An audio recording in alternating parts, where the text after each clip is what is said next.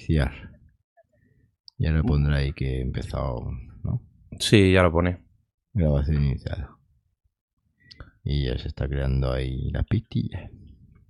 Lo voy a guardar yo también, por si acaso. Sí, grábatelo tú de tu lado. Multicanal. Oye, esto también si grabáramos con la aplicación móvil uno de los dos, también se quedaría grabado, ¿no? Eh, sí, yo creo que sí. O sea, que puedes hacer una entrevista por ahí en la calle. Oye, está la del Mambel este, pones los datos, Sí, te metes la llamada, ¿no? Sí. Y se grabaría aquí en el PC, claro. Hmm. Claro, imagino yo. No en el móvil. No sé dónde se grabaría. Mm, Ya tenemos que probarlo. Sí. Bueno, pues cuando quieras. Cuando tú quieras, dale ahí la entrada al, ranso- Mm. al Ramón Guare.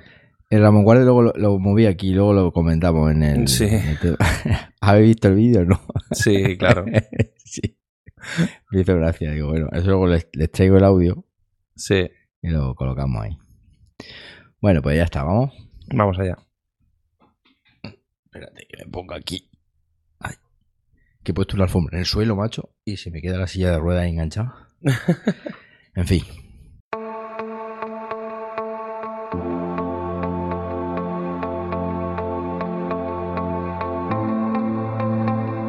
Hola, mi nombre es José Manuel Ramírez y este es el episodio número 34 del podcast Cultura NAS correspondiente al mes de mayo de 2018.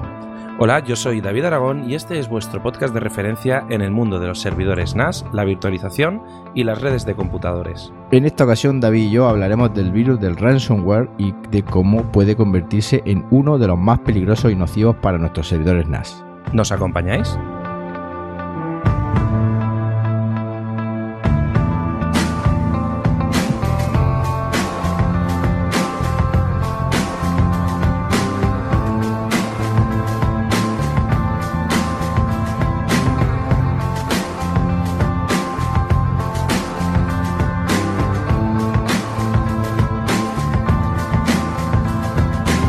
Bueno, David, ¿qué tal?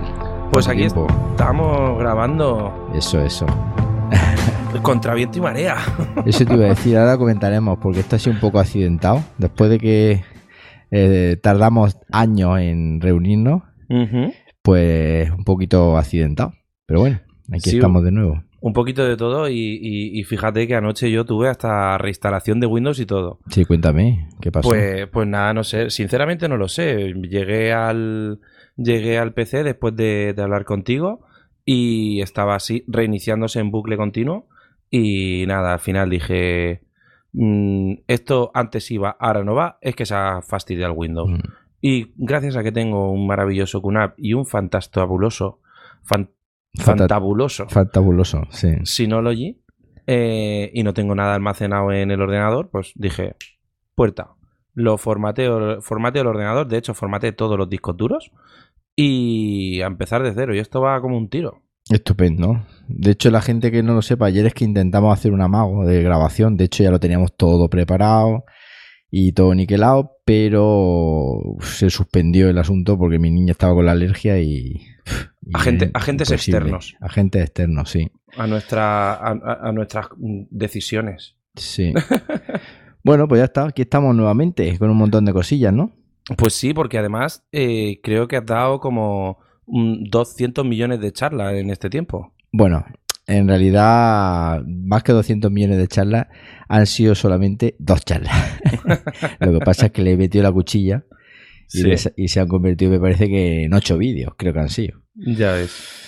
Entonces, pues sí, estuve en el instituto. eh, bueno, vamos a dejar en las notas del episodio el- el- los artículos correspondientes. Bueno, en realidad son cinco artículos, pero van enganchados ahí los unos con los otros.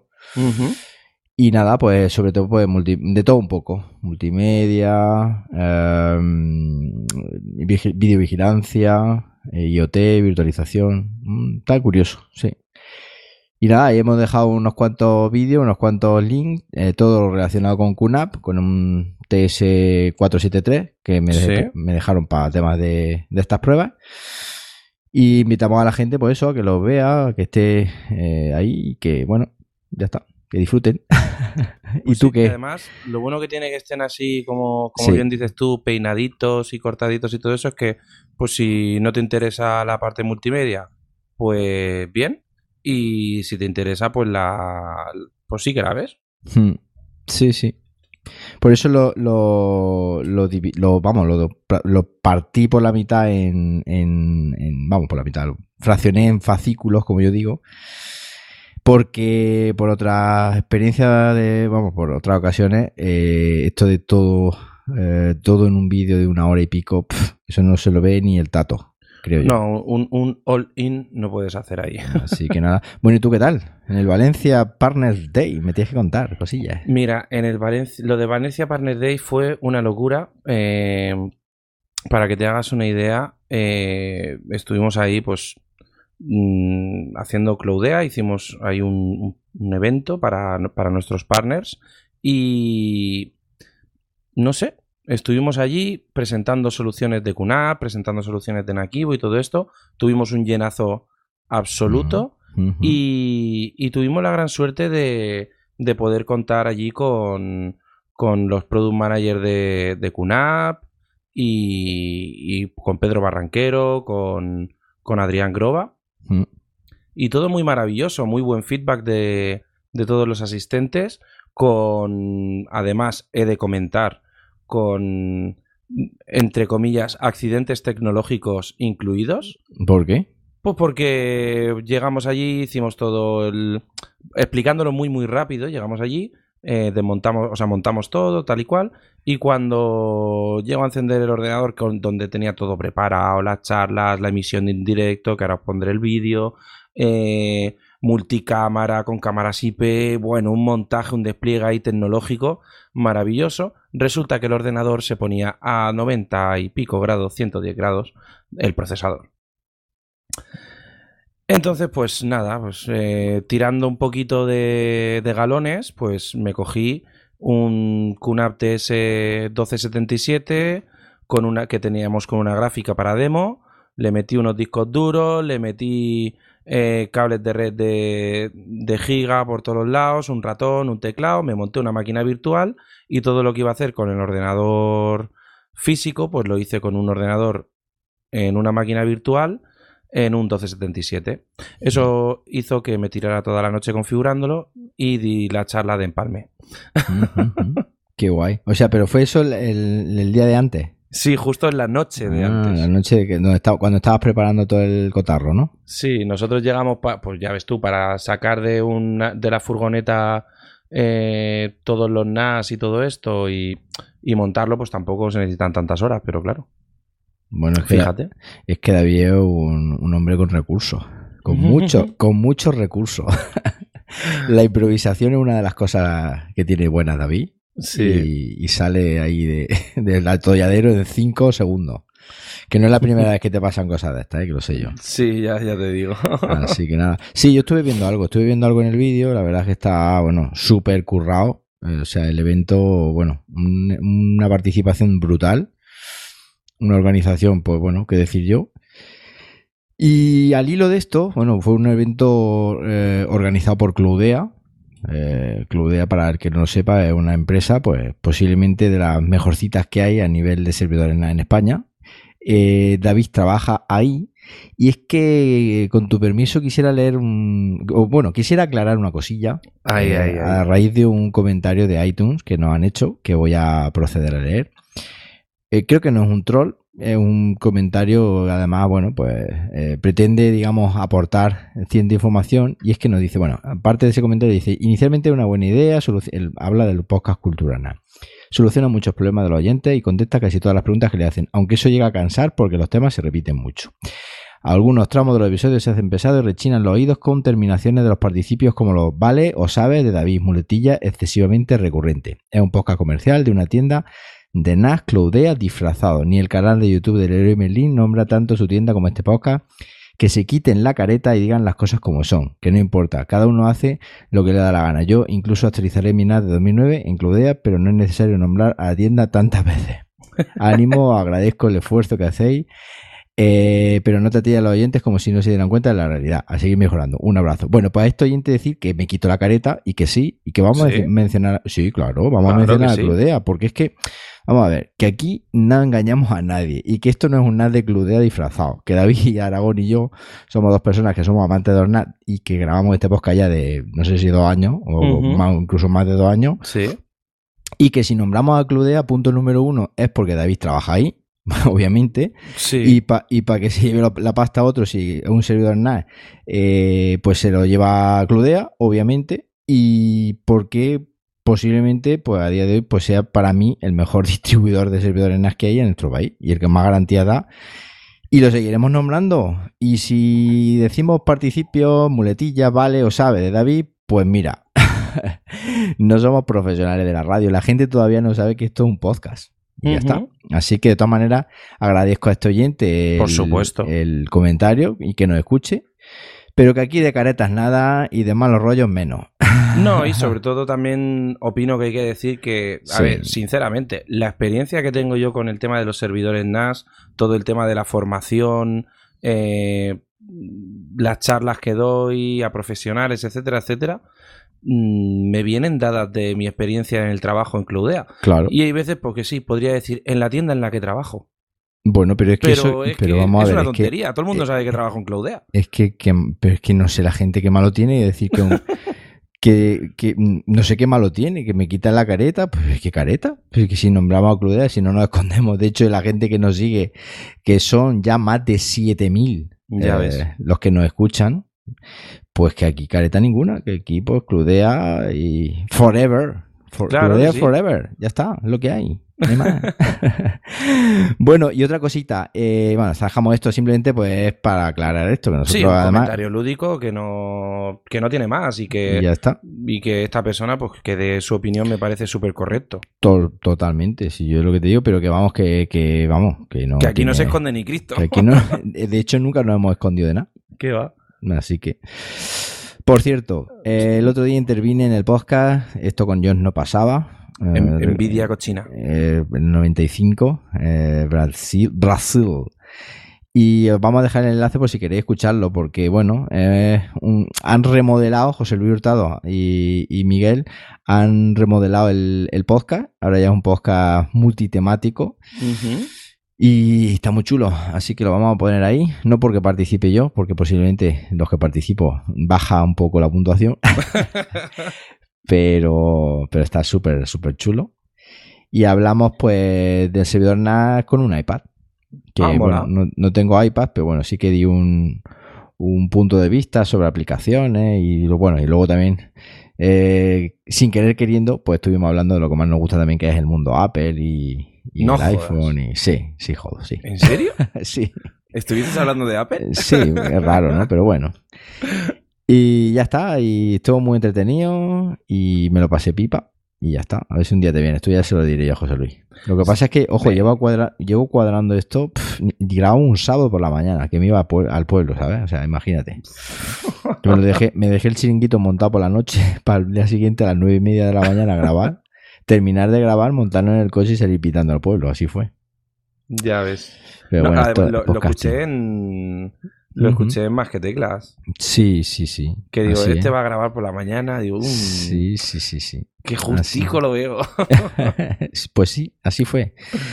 Bueno, uno está acostumbrado a grabar por la mañana, también es verdad. No es ahora, porque ya a las nueve y media estoy allí en el centro, pero, pero bueno. ya ves.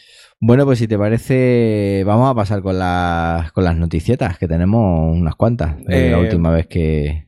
Yo No. creo, pero bueno, ya no es porque haga mucho tiempo que, mo- que no grabamos, ¿eh? ¿No? Es porque esta gente se ha vuelto loca. Yo lo decía el otro día, y bueno, y ahí creo que me falta alguna que han publicado hoy, ahora te comentaré. Sí, lo sé. Eh, yo ya no daba abasto a poner cosas nuevas. Así que nada, empieza tú si quieres. Bueno, pues QNAP lanza el Switch QSW1208-8C. Ujú. Este Switch mm, ya lo he tenido en mis manitas, ya lo he podido abrir, ya lo he podido ver por dentro y es una maravilla. Eh, lo he estado probando también un poquito, pruebas muy sintéticas en plan, eh, a ver, lo he enchufado a a mi ordenador del trabajo con, con una tarjeta de red de 10 y he hecho una prueba así rápida con discos duros mecánicos y ya de por sí estaba dando pues creo que son 600 y pico megas con Joder. un raicero de discos mecánicos, ¿vale? Guay. O sea, tíratela. Y, y nada, muy bien, porque son cuatro puertos SFP Plus, ¿vale? Mm. Que son solo SFP Plus, o sea, red de 10 gigas de, de fibra. Y luego tiene eh, el resto de puertos son combinados entre puertos de 10 gigabits SFP Plus y puertos de 10 gigabits eh, base T, o sea, RJ45. Entonces es un switch que yo veo que por el precio que tiene, no sé si son unos 400 y pico, ¿vale? Así al aire, no llega a los 500. Eh, oye, mm, es una gran opción para empresas, por ejemplo, yo que sé, o que tengan un entorno de virtualización, que quieran comunicarlo a 10 gigabit, o incluso para editores de vídeo, por ejemplo, que tengan... El- claro. El tema de los 10 gigabits se está poco a poco metiendo ahí, metiendo, metiendo, metiendo, ¿no? Yo el otro día ya dije que mm, entra. O sea, estamos ahora en el momento de la revolución de los 10 gigabits. Te lo digo ya. Me recuerda un poco cuando pasamos de los 100 a los 1000. Justo. un poquito ahí, ¿no? Justo. Yo creo que estaríamos en esa en esa tesitura ahora mismo, ¿verdad? Sí, estamos ahí justo. Y luego mm, la gente de QNAP sigue apostando por las redes y hoy mismo, que es lo que te comentaba, presenta un adaptador inalámbrico que le han llamado QWA-AC2600. Bueno, pues que es un cacharrito cuando menos curioso. Se supone que eso se conecta a, a, a una tarjeta PCI Express, ¿no? Sí, Y esa tarjeta PCI Express se conecta al servidor NAS, si no me equivoco. correcto. Y eso dota al servidor NAS pues, de una capacidad inalámbrica, cuando menos interesante. Sí, porque además, eh, yo no sé, esa tarjeta con, con ese pedazo de disipador de cobre con su ventilador y tal, eh, realmente es necesario. O sea, es bastante tocha, ¿eh? es Sí, bastante y grande. para ser una tarjeta de- normalmente de red, ¿no? Que no una gráfica ni... Sí, sí, sí. que, hombre, que me recuerda a los Ujú. QM2. Sí, ¿Vale? Es, el- es el- prácticamente el mismo diseño sí. y, y da una sensación de. O sea, no sé la velocidad que tendrá ni el ancho de banda que ofrece. Pues, que Pues sí que es- admite velocidades según esto, eh, pero ya no sé si el adaptador o, la propia, o el, o el propio conjunto, de hasta 2533 megabits por segundo. Mm, Porque tiene 4x4 multiusuario mismo de este. sí. Muy mimo, como digo yo. y, y un Qualcomm ahí potentillo. Bueno, Mm. dos Qualcomm Sí. potentes. Y cuando menos interesante. Hombre, mm, yo no soy muy de, de wifi, pero, pero no tiene mala pinta. Hombre, a ver, yo te soy sincero. Mm, Yo antes que, que comprar esto, a no ser que sea por un motivo muy, muy. que pese mucho, mm, no ent- malgastaría entre comillas un PCI Express para esto. Hmm. que son bastante limitados. Para eso me compraría pues una solución de, de wireless eh, ya pues preconcebida, o sea, un, Sí. un- un router o un punto de acceso en Ujú. condiciones. Hmm. Pero, oye, Sí, bueno. puede tener que, su público. eh, puede tener su, su público, sí. Sí, sí. Sí, porque además, bueno, pues la tiene conectada al servidor NAS y, y bueno, y es que dice que dice que convierta su PC Ubuntu Linux o su NAS en una estación base. Es que también la han lanzado para... es compatible con Ubuntu y la puedes poner en un, en un equipo, en un PC. Entonces, Sí, bueno, tema de IoT a lo mejor para controlarlo todo. sí. Esto si lo tienes en el NAS en el salón Eh, o en una empresa, lo tienes en el centro de la empresa o lo que sea, y mm, pasas de. Bueno, sí, no sé. Yo que no, le- no le veo mucho uso, yo soy totalmente sincero. Bueno, sí, es lo que te digo. Bueno, pues igual a alguien, a alguien le interesa. Bueno, pues vamos para adelante porque tenemos un montón de hardware más. Sí. Lanzan una, una gama, pues la gama, eh, un montón de nueves. Creo que Sí, sí, sí, sí. La 963X, que tiene una AMD quad core interesante, ¿verdad? Que está curioso. Yo la estuve, la estuve viendo. Además, esta creo que, eh, esta carcasa, que son cinco bahías puestas en, en vertical arriba y luego cuatro bahías abajo en horizontal, por lo que he visto la están poniendo en más modelos y yo creo que, entre comillas, se pretende convertir en un estándar, porque el, el 963X lo tiene y el 932X también lo tiene y no sé si alguno más que te suena a ti que también lo tenía por ahí. Pues hay tres en concreto. Estoy justo me has pillado entrando a, Sí, había tres, ¿no? a filtrar Que, por... que tienen la misma, car- es la misma caja. que. Exacto. Eh, Me Sí. estás en- aquí entrando por nueve, por nueve bahías. ¿vale? Y son el 932X, 951X y 963X. Ujú. El 951 no lo tengo yo aquí anotado. Pues el Me lo he anotado 951X es el Del programa. eh, lleva un Intel Celeron 3865 de doble núcleo a 1.8 y con RAM DDR4. Ujú. Que esta gama, esta gama a mí me está volviendo loco. ¿Por? Pues mira, tenemos el, en la misma carcasa en tres sabores diferentes.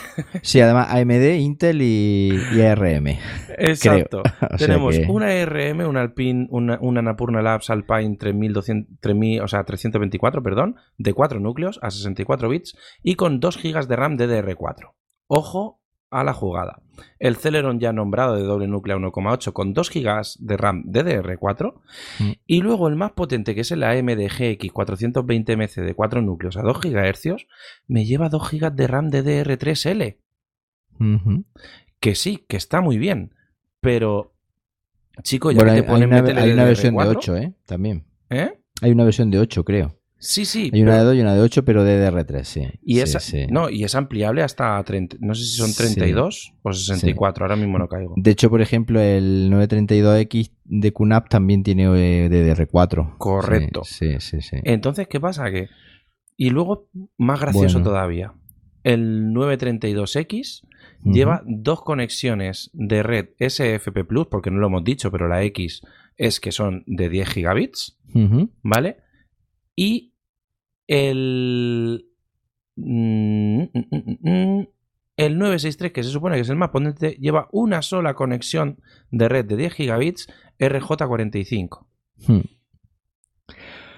Bueno, No me veis la cara ahora mismo, pero estoy así haciendo como. poco raro, ¿Esto ¿no? qué es? Ya, bueno, es que yo te voy a decir una cosa. Yo llego un momento que me pierdo ya con tanta configuración hardware. Hay que, yo ya veo las cajas y, y están aproximándose un poco a, a- a Synology, ¿no? Que las cajas son, acuérdate, la gama esta eh, nueva, la cual era la, eh, La, 10 la 3018, la. no, la, no la, la tuya, la que, como el que tú tienes Ah, ahora. Sí, sí, sí, se parece un montón Que se- al, que al son prácticamente- 918 Plus. Son prácticamente todas cajas iguales, luego van, Ujú. Van cambiando mucho el, cosa que no veo mal. Bueno, pues ya está, es una opción. A ver, este, este NAS mola mucho porque este- esta carcasa mola mucho porque es bastante compacta, es poquito más grande, bueno, poquito. Me falta verlo en, en persona, pero no es muchísimo más grande que un NAS de cuatro bahías, por lo tanto, mm, ya estamos ajustando. ¿Todavía no los tienes allí? No, todavía no los he visto. Y, y el ventilador trasero, al ser de 14 Sí, centímetros o de Sí. mil- o cien- 140 milímetros, sí. eh, es que eso no va a poder hacer ruido, es imposible que haga ruido. ¿Sabes? Que está muy bien. Muy bien, sí. Luego han presentado otro que es el, el, el TS832X, Ujú. que tampoco tiene más mala pinta. También no tiene que ser excesivamente caro dentro de lo que es eso, porque es un, una Napurna, es un, una RM. Pero en este caso, pues una con 8 bahías tradicionales, porque no lo hemos comentado que los otros son 5 de, de 3,5 Ujú. y 4 de, de 2,5. Y Correcto. este, este eh, 832 son 8 de, de 3,5, también equipados con tarjetas de 10 gigabit, admite tarjetas QM2, en fin. Cuando menos también interesante, ¿no? Los vamos a poner también los modelos, todos estos modelos que estamos comentando, Sí. Si quieren ver las especificaciones, pues lo, lo van a tener ahí en, la, en las notas del, del podcast. Y en el post. Y en el post, efectivamente. Y bueno, yo cuando vi este ya el último, el último que tengo aquí, Este, este no lo digo. bueno, este no lo ¿esto digo. qué es? Todavía estaba traumatizado con la, la anterior serie de Ryzen y presentan el TS1677. Ahí es nada. Porque el último era el 1277, que es justo el que tú estuviste configurando esa noche, ¿no? Que me has comentado de Valencia. Pero es que esto ya es que es. ¿Esto qué es lo que es? Que esto que es lo que es. Que lleva red de 10 gigabit y que incluye una cosa que me ha gustado muchísimo. Ryzen 3, Ujú, Ryzen 5 y, Ra- y Ryzen 7. Sí. O sea que aquí Lo También. puedes elegir como quieras. tres gamas de sabores. Es que Ah. me hizo mucha gracia un comentario que nos, que, que nos hicieron en Twitter que decía, uy, yo no sabía que había más sabores del, del 900 este. Sí. Y ahora mismo no me acuerdo quién fue, sinceramente, pero es que Sí, me, sí. me hizo muchísima gracia. Si nos estás escuchando, te puedo asegurar que me reí mucho. Se me miraron en la oficina como si estuviera loco. Y, Bueno. y- y este, estos equipos, pues hasta 64 GB de RAM, así, sin corte. Y red de 10 gigabit. Ujú. Eh, pff, 3 tres ranuras. PCI Express, 8 puertos USB. Madre, madre, o sea, Con el turbo se pone casi a 4 GHz, ¿eh? ya ves. O sea, pepinazo. Y lo Este... Dime, dime. Lo mejor de todo que viene con fuente de 550, por lo tanto le podemos meter la tarjeta gráfica que queramos. Mm. Sí, sí. Y aparte implementan, están, están apostando en estos de gama, gama alta, están apostando por el QAI, este QUAI, Sí. que es el tema de la parte de inteligencia artificial, de la que ya hay. Cuando estuve en Madrid nos estuvieron, Pedro y, y Adrián nos estuvo comentando un poco mm, pues por dónde iban los tiros, ¿no? El, el hacer el, el propio sistema operativo, hacerlo, hacerlo inteligente. Y que sea capaz de aprender, pues por ejemplo, en función de nuestro uso, de, la- de cómo usamos la información, en tema de búsqueda y en tema de... Y claro, pues esta potencia, digamos, que tienen estos servidores NAS, pues es ideal para, para esos menesteres. Por supuesto. Así que... Bueno, pues nada, esto es lo que ha presentado QNAP y ahora pues vamos con Synology, que bueno, tampoco, no he presentado mucho eh, a nivel hardware, pero sí he presentado uno muy, muy interesante a nivel hardware, que es el, el DS1618. Pues sí, porque además Curioso. son seis Ujú. bahías, Eso, ¿eh? que no estamos muy acostumbrados a, a tener un 6 bahías, y Sí. incluye la nueva versión esta de Intel Atom C3538, que si viene de decir que no soy muy fan de los Intel Atom, Mm. aunque tenga uno en mi super portátil para renderizado 3D, Ujú. eh, hablando en broma, claro. Eh, mm, pues bueno, el Intel Atom, pues Synology le sabe sacar el rendimiento, es un procesador con el que parece ser que trabajan a gusto. Y, y nada, pues un, un servidor NAT de 6 bahías con el cual puedes llegar hasta un total de, de 16 con, do- con dos unidades de expansión. Y me parece un NAS súper correcto. Este es el que viene a sustituir a- al que yo tengo ahora mismo, que es un 1517 Plus. Pues. yo creo que sí, ¿no? Más o menos. mm, ¿O no? Se supone que no. Se supone que este es- ya, pero yo creo que van a seguir por la línea de 6 bahías, porque el 3018 creo que ya tenía 6 bahías también. Sí, sí, el- sí, el sí, pero a, a lo que me refiero es que se supone que no, porque han sacado este, pero el 1517 Plus a nosotros no nos han dicho nada ni que lo vayan a descontinuar, ni que nada, porque es un, es un producto que es que es, o sea, no se vende, obviamente no se vende tanto como un 918 Plus, que es un equipo que está ahí Sí, entre Pinto y Valdemoro, sí, pero, pero- está muy, va muy fino. pero se vende, ¿sabes? Que el, antes de ayer, cuando llegaron los cuatro palets de Synology, dije, madre mía, y pensar que esto nos dura solo dos semanas. Sí, sí, madre mía. Sí, sí.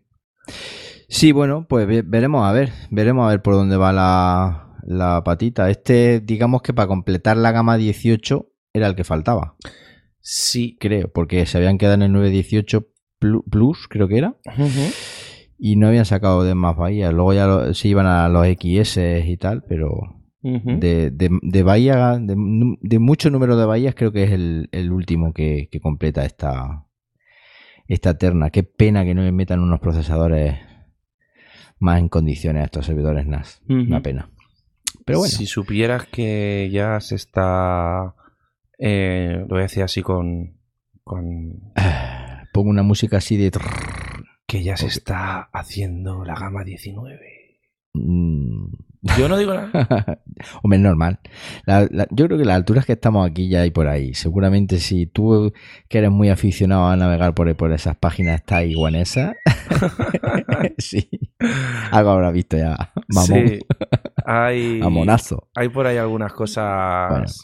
Hay algunas cosas. Bueno, ya lo iremos contando. Sí. No adelantemos acontecimientos que tú y yo nos vamos a Madrid, pero la semana que viene, sin ir más lejos. La semana que viene, madre mía, Vaya no me creo. ¿Y a qué vamos? Pues, pues vamos ahí que nos enseñen cositas lo- la gente de Synology, un workshop Sí. eh, donde vamos a hacer ahí cobertura a dos bandas o casi a cuatro bandas, porque yo me tendré que multiplicar por dos, Sí. que voy de la mano de José Manuel Ramírez con Cultura Sí, NAS y de la mano de De Alejandro. Serrano con, con, Nos vamos a echar una foto luego. Tú Exacto. en medio, dándole la mano a Alejandro y dándole la mano a mí. con Para Claudia. el Twitter. Y, y nada, pues mira, otra, otra de las cosas que podemos decir que, que gracias a, a Claudia puedo, puedo vivir y, y puedo irme además un día antes, estar contigo esa sí, tarde. Sí, claro. Es que así. Y, y maravilloso. Y que tú estés incluida tocateando servidores NAS que ni en los sueños más húmedos de los cuatro que estamos aquí al otro lado Pues los vamos a tocar, pues mira, ¿qué quieres que te diga? Que a mí me encanta. Ah, por cierto, el otro día estuve Dímelo. haciendo el review, unboxing, como lo quieras llamar, del Synology, a ver si lo digo bien, RC 1817XS Plus. Ole. ¿Y de eso está ya en algún sitio que se pueda ver o qué? Sí, lo, creo que lo tenemos en el canal, pero es un NAS de 15.000 pavos. Wow, madre mía. Pues no lo pongas mejor. di- No lo pongas porque si no, a más de uno se nos saltan las lágrimas. Nos Es vamos ese- a poner a llorar. ¿Te acuerdas de ese que sacaron que llevaba, que tenías que Sí. configurar con doble, eh, con doble procesador, que eran Sí, dos suena. unidades diferentes? Sí, sí. Y no ¿Es llevaba formato- bahías. ¿Es formato rack o...? Sí, en formato rack. Y que no llevaba bahías, le tenías que añadir una, una bahías, o sea, un, un rack de bahías y tal. Muy guapo, muy guapo. Bueno, pues Pesa- nada, pesa un está. capazo. Pesa un- Ya, ya veré ese vídeo. Por cierto, hablando otra vez de- del tema de Madrid, eh, para que lo sepáis, tenemos tres sesiones. Una nos cuentan cómo ejecutar un servidor de archivos profesional en una empresa con Business File Server. Luego en la segunda sesión nos van a costar eh, un clúster de virtualización, cómo aprovechar al máximo un entorno virtual eficaz. Y la última sesión de Surveillance Station, eh, cómo construir un sistema de videovigilancia usando un CMS. Te parecerá una es tontería, pero me ¿Mm? interesan las tres partes. Mm, Ni te parecerá una tontería, pero me parece a mí que estas tres sesiones son más avanzadas que lo que vimos el año pasado. Me da la sensación, por lo menos sobre el papel. Sí, sobre el papel sí. Yo creo que eh, esta, además, hasta la, hasta la voy a, a ver, que creo que no la voy a estar grabando ni nada, ninguna movida de esas extrañas y voy a poder estar atento al 100%. Hmm. Y, y creo que me va a gustar sobre todo la sesión 2, el tema del clúster de virtualización, aunque yo ya lo Sí. he hecho, pero ver si lo que hice realmente estaba bien o... Claro, y, y sobre todo pues, a mí me interesa asistir también por el tema de, de ver su punto de vista, de ver Claro, el punto claro. de vista, cómo hacen ellos las cosas, cómo, cómo se lo montan. Y muchas veces, pues efectivamente, como tú dices, a ver si coinciden eh, su, su idea o su forma de hacer las cosas como, como tú la haces. Entonces, es una cosa, una bueno, cosa curiosa. También vamos por la comida, ¿no? Hombre, claro. bueno, yo en realidad voy por la comida, luego ya el resto es accesorio. Yo, yo te he de decir una cosa y Sí, que aquí no nos está escuchando mucha gente, pero la verdad, o sea, la verdad, en la base de todo, sí. yo voy para verte a ti. y yo para verte a ti. Así que. Y de hecho ya vamos, ya estamos planificando allí, ¿no? Va a estar Hombre. unos días antes. Bueno, ya te contaré, te contaré una movida con el Mac, pero es Ah, otra historia. Sí, es otra otra movida. Y a ver, a ver, a ver, a ver, ¿qué más tenemos de mm, am, versión final? ¿Sabes que ya estoy en 6.2 final? Eh, que yo Vaya. también. Yo, pero desde el mismo momento que salió, me la puse. Claro. No se nota mucho, eh, cambios visuales no hay muchos, pero, pero bueno, ahí estoy y poco a poco iremos contando qué es lo que nos vamos tropezando, ¿no? O Sí. si tú te has tropezado algo interesante y me lo quieres contar. Yo ya me he tropezado con la nueva interfaz de la tienda de aplicaciones, que está bastante chula. No, no es que cambie mucho, pero, pero hay- da una cosa que a mí me gusta muchísimo, que Mm. es que cuando entras en el centro de paquetes, cuando entras ahí en lo de los paquetes, Aquí me tiene. te sale en la parte superior los tutoriales de Synology, Mm. que te parecerá Sí. una tontería, pero está súper bien. Porque dices, oye, oye, mira, tutoriales de Synology, voy a, voy a verlos, ¿no? Te sale como un, un banner ahí, ¿verdad? Exacto. Y Qué luego chulo. Me, Sí. me ha gustado que hayan quitado del. A ver, a lo mejor es entretenerse en un poco de tonterías, ¿no? Pero eh, me gusta que hayan quitado todas las categorías del- de la izquierda y los hayan puesto en, en un. en una caja de estas de selección, ¿vale? Que oye. Ah, sí. Puedes seleccionar el. el es más como más simple, sí. Sí.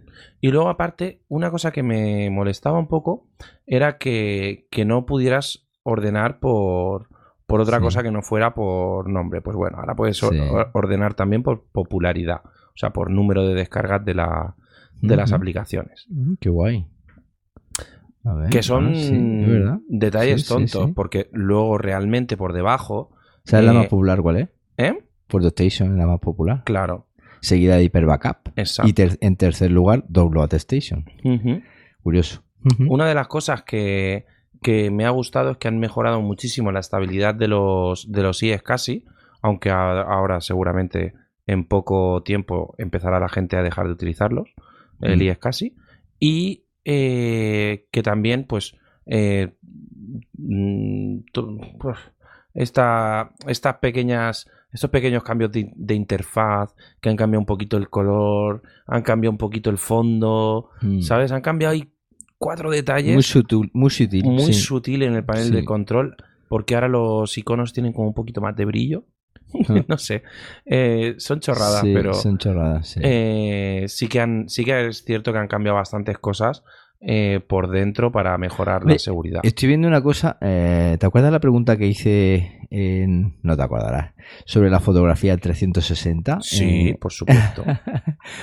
Pues la versión de Moments, la última, supports 360 Correcto. degree photo. Hombre, no creo que lo hayan hecho por la pregunta, pero ya era hora. Ya era hora porque esto ya lo comentaba yo allí. sí. Que QNAP lo tiene hace ya tiempo y, y lo tienen que tener. Lo tienen que tener porque. Porque es que eh, es lo que tiene.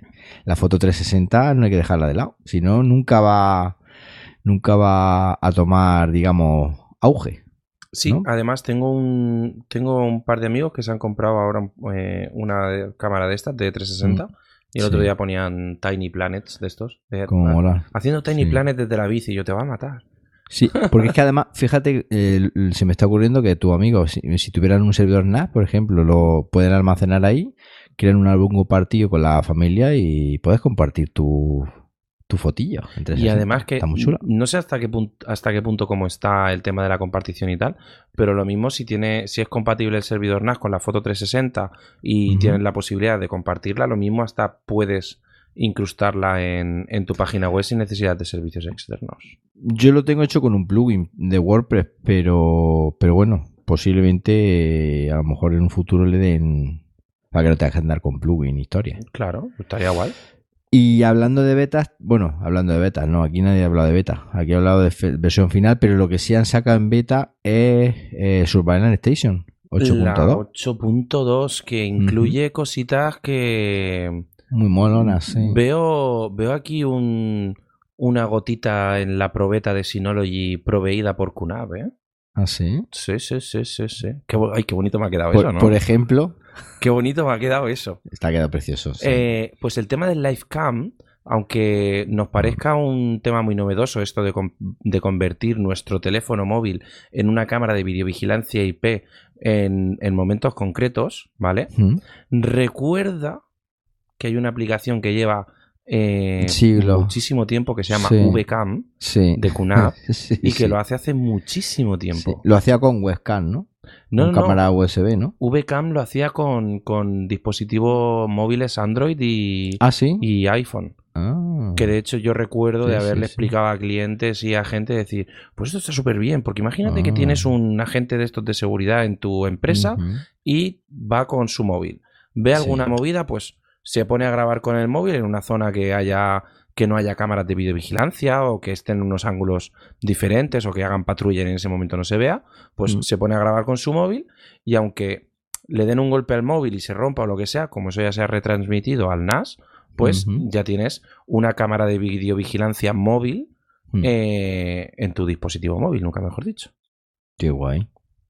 Bueno, pues otro otra cosita interesante, ¿no? De esta La verdad es que eh, ambas empresas, tanto Synology como QNAP, tienen un, están creándose un ecosistema de videovigilancia brutal, ¿eh? sí, porque además ahora una de las cosas que ha añadido en esta nueva versión beta es lo de poder coger un, tiempo, o sea, un vídeo muy largo y hacer un, lapso de tiempo, un time lapse, para que los que no ah, lo sepan acortar en el acortar un vídeo ¿vale? O acortar un vídeo para que se, para que poderlo ver como a cámara rápida, mm. ¿vale? Eh, en muy poquito tiempo, incluso pues un vídeo de 24 horas verlo en un minuto. Bueno, que se metan en mi Instagram, eh, Instagram JM Ramírez Pro, y vean cómo me corto el pelo uh, en, en y ya está. Y eso es un tailase. Qué serio estaba, hijo. pues mira, media hora de cortarme el pelo, ¿o no? 20 minutos. se resumen en... 29 segundos, creo que dura el vídeo. Pues ya ves. Así que eso es un tailase, sí, estaba muy serio. Es que era un domingo por la mañana. Y después de no haber dormido mucho, pues, pues claro, es lo que tiene. es que te vas de fiesta por ahí. Y yo, que bueno, yo que soy un tío serio, ya, sabes, ya, te, lo dije. Sí. Así que nada. Oye, y otra cosa para terminar de las noticias. Eh, me instala una la aplicación, bueno, la actualización de, de DS Finder eh, para iOS, que está, que te permite gestionar el, servidor NAS desde tu móvil. Y está muy chula. Muy chula. Yo es una aplicación que no he utilizado. La verdad te lo tengo que decir. Pues muy chula. Eh, de hecho, es que por lo menos en iOS, ¿eh? yo no sé Android si, si le han metido la tijera tanto. Voy a buscarla. Pero es que han hecho un cambio de versión a la 3.0 y está todo mucho más chulo. Y luego la página de administración del NAS que tenían antes, que es una web, que sigue siendo una web, la han metido ahí a capón dentro y queda muy chula. Ahora mismo podría administrar tu Synology desde, desde ese Finder perfectamente. Y además con una interfaz de usuario que me atrevería a decir en IO, eso sí, tanto de QNAP como de Synology, es la mejor interfaz de usuario que hay ahora mismo.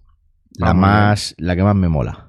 La más, digamos, más adaptada al, a lo que es el, ecosistema. El ecosistema iOS, sí. Así que nada, invitamos a la gente que se la instale. Ya está. Pues sí. Bueno, pues le hemos dado un buen repasito. Llevamos hablando ya 40 minutitos de noticias eh, precharla, noticias, un montón de cosillas. Pues, pues nada, para que la gente esté al tanto de todo lo que ocurre aquí en, en lo que más nos gusta de los servidores NAS, ¿no? Pues vamos a ello. Y vamos a, al episodio, ¿no? Al virus del ransomware. El, el Ramonware. El Ramonware. Pues nada, vamos con ello.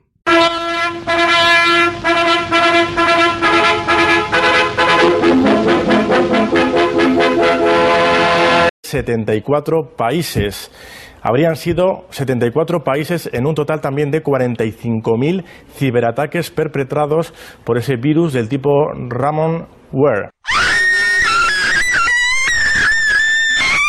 Ramonware. Ramonware. Ayúdame, Obi-Wan Kenobi. Eres mi única esperanza. Bueno, pues como habéis escuchado, había una, una equivocación del periodista, un periodista, creo que fue... Qué buenísimo. Eh, puse el vídeo, está en 24 horas, en 24 horas, que el hombre estaba leyendo ahí tope, tope concentrado y dice lo del Ramonware, para decir ransomware, y por eso va a ser el título, el peligroso virus del Ramonware. Ahí está el Ramón Guare. Ramón Guare. Vamos a explicar a la gente qué es eso del Ramón Guare y por qué. Mm, ¿Y por qué es tan importante? Porque la verdad es que yo con la gente que hablo mm, no suelen. Siempre estamos hablando. Eh, vamos, a, vamos, a, poner un poco en situación. Siempre estamos hablando de, de copias de seguridad. Siempre estamos hablando de, mm, de raíz. Siempre estamos hablando de ciertas medidas, ¿no? Que nos volvemos ahí muy exigentes pero estas son de estas pequeñas que dicen, bueno, a mí nunca me va a tocar, ¿no? Pero hay amigo, ¿y si te toca? Sí. ¿Y si te toca? Entonces, y, si aquí te tiene más posibilidades que en la lotería. Claro, eh, si te toca, pues, pues es una cosa. Si te parece, David, voy a decir, bueno, voy a leer lo que, lo que dice la Wikipedia al respecto del ransomware. Un ransomware escrito ransom con M y ware pues es, eh, viene del inglés ransom, que es rescate, y ware, que es software, y es un tipo de programa dañino que restringe el acceso a determinadas partes o archivos del sistema infectado y nos pide un rescate a cambio de quitar esa restricción. Bueno, básicamente lo que hace es que la mayoría de los ransomware estos te cifran los archivos, te secuestran tu información, te mm, lo cifran con una contraseña y cuando vas a abrirlos, pues, ¿qué te piden? La contraseña. Y para descifrar o, para saber esa contraseña, pues lamentablemente hay que pagar y no cantidades chiquititas. No sé si se ha entendido bien lo que es el ransomware. Pues perfectamente. Eh, Un secuestro, vamos. Te secuestran los datos, te los encriptan y si quieres eh, pan, pues toma arroz catalina. o sea, de hecho, o pagas o... Yo estuve hablando, eh, estuve hablando con este hombre, ahí, no me acuerdo el nombre, Manolo, Manolo de Control IP en, en Barcelona. Creo que fue en el, año pasado en el workshop sí. si no lo que creo que fue en Barcelona.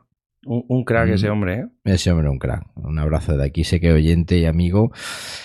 Y, y, en ese momento ese hombre estaba liado con un cliente que le habían secuestrado eh, o que le había secuestrado el, el, NAS y estaban ahí negociando el rescate. Y es, y es, que yo muchas veces en mi servidor NAS, mm, yo a día de hoy, a día de hoy, no tengo medidas para el ransomware no tengo, sinceramente, y posiblemente me atrevería a decir, bueno, salvo que yo tenga la ceguera del analista, que me creo que todo el mundo es como yo, pero la mayoría de la gente que nos está escuchando ahora mismo dicen, uff, pues yo tampoco tengo. Mm. La mayoría, ¿eh? Claro. Igual hay gente que sí. Ahora vamos a explicar cómo, cómo protegernos, pero antes vamos a explicar cómo se, trae, cómo se transmite, cómo se transmite este ransomware, ¿vale? Este programa dañino. Se puede transmitir como si fuese un troyano, un troyano es un programa que es aparentemente inofensivo y a la hora de ejecutarlo, pues nos va a brindar, bueno, a nosotros no, al atacante le va a brindar acceso remoto a tu equipo, con lo cual ya te va a poder cifrar la, información en remoto sin ningún tipo de problema.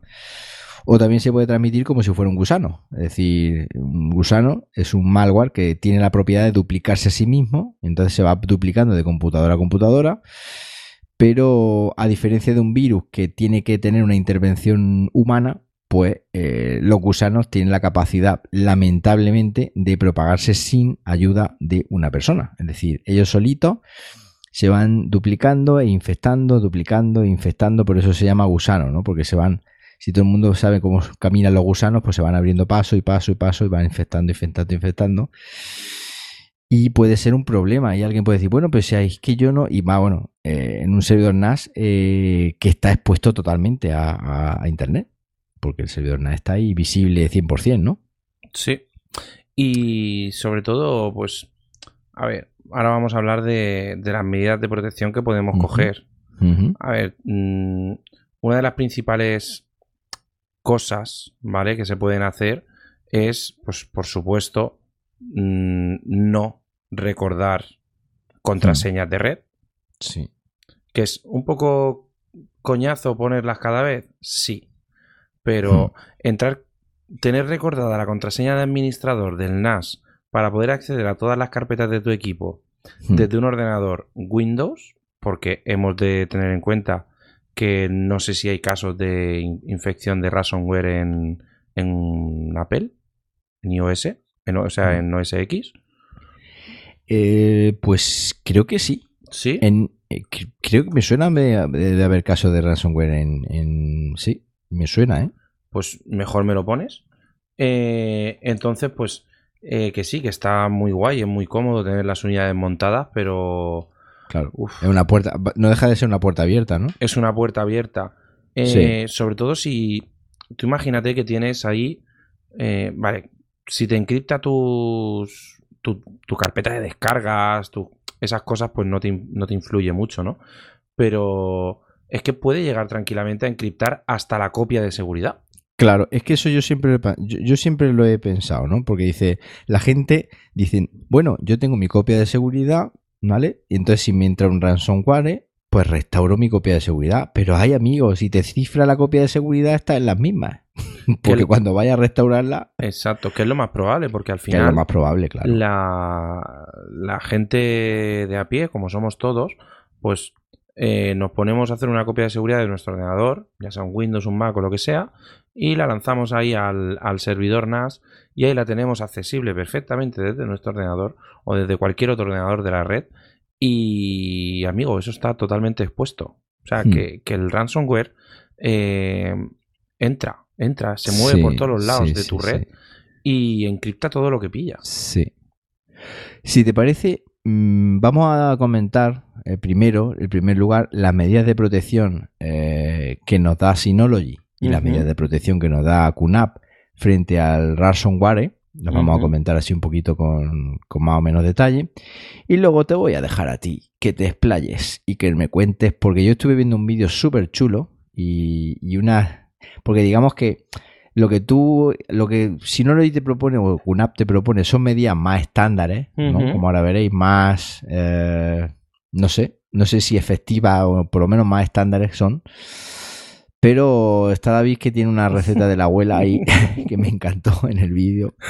De hecho, en cuanto tenga tiempo lo, lo voy a intentar poner en práctica y seguramente que cuando tú termines, muchos de los oyentes, muchos de los oyentes, por cierto, quiero mandar un saludo a, a Diego, un oyente muy, muy fiel a Cultura NAT de hace ya mucho tiempo. Ayer estuve eh, hablando con él justo antes de grabar. Le decíamos que, le dijimos que, Ah, que íbamos a grabar y tal, pero al final no grabamos y, y le dije que le iba a mandar un abrazo, así que un abrazo Diego para ti.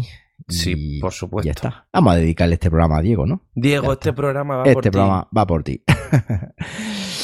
bueno, como te digo, mucha gente va, va a evitar o va a, a poner en práctica cómo, cómo evitar los efectos de estos, de estos eh, ransomware. Hay dos muy famosos, ¿no? El WannaCry este Sí, y el CryptoLocker. WannaCry es quiero llorar, ¿no? sí. quiero llorar. Y eso es la verdad es lo que, lo que te pasa cuando, cuando te infectas, que te dan ganas de llorar. ¿no? Pues sí. Bueno, a ver qué dice. Si quieres, abre tú también la página. Yo tengo aquí Sí, la, la tengo aquí la de. Synology, ¿vale? Vamos a empezar por Synology. Vamos a empezar las noticias por QNAP. Ahora vamos a empezar por Synology. Dice: "Pro- protéjase frente al ransomware. Nos explica qué es un, un ransomware. Nos habla del ransomware de cifrado, CryptoWall, CryptoLocker, Torrent Locker. Ojo con los torrent, chiquetes. Ojo. Ojo con los torrent, que eso ahí es un caminito de rosas para los ransomware que nos va a cifrar los ordenadores en nuestros, bueno, los discos duros de nuestros ordenadores, de nuestras unidades de red y de, bueno, nuestros servidores NAS, de todo lo que pille por delante. Es decir, todo lo que se encuentre por delante. Y una vez infectado, pues no nos queda la más que la opción de pagar eh, el rescate. Y lo que es peor, ¿quién nos garantiza que una vez pagado no van a, no? Porque no Mm. sé si la gente sabe cómo se paga esto. Pues no sé si será con Bitcoin. o es con que no lo pagas por PayPal Claro, nada de esto. Es que lo sí. pagas con bitcoins. ¿Te imaginas? No, que te he pagado por PayPal y le pongo una reclamación a, a PayPal. Oye, PayPal, que he pagado. dato. que no- claro, o sea, y que pagas por Bitcoin y que repito que igual mm, no ves nunca tus datos. Es que No te tienes que, que conectar a, a Rector y todo, sí, ¿eh? sí, sí. Para así pagar. es.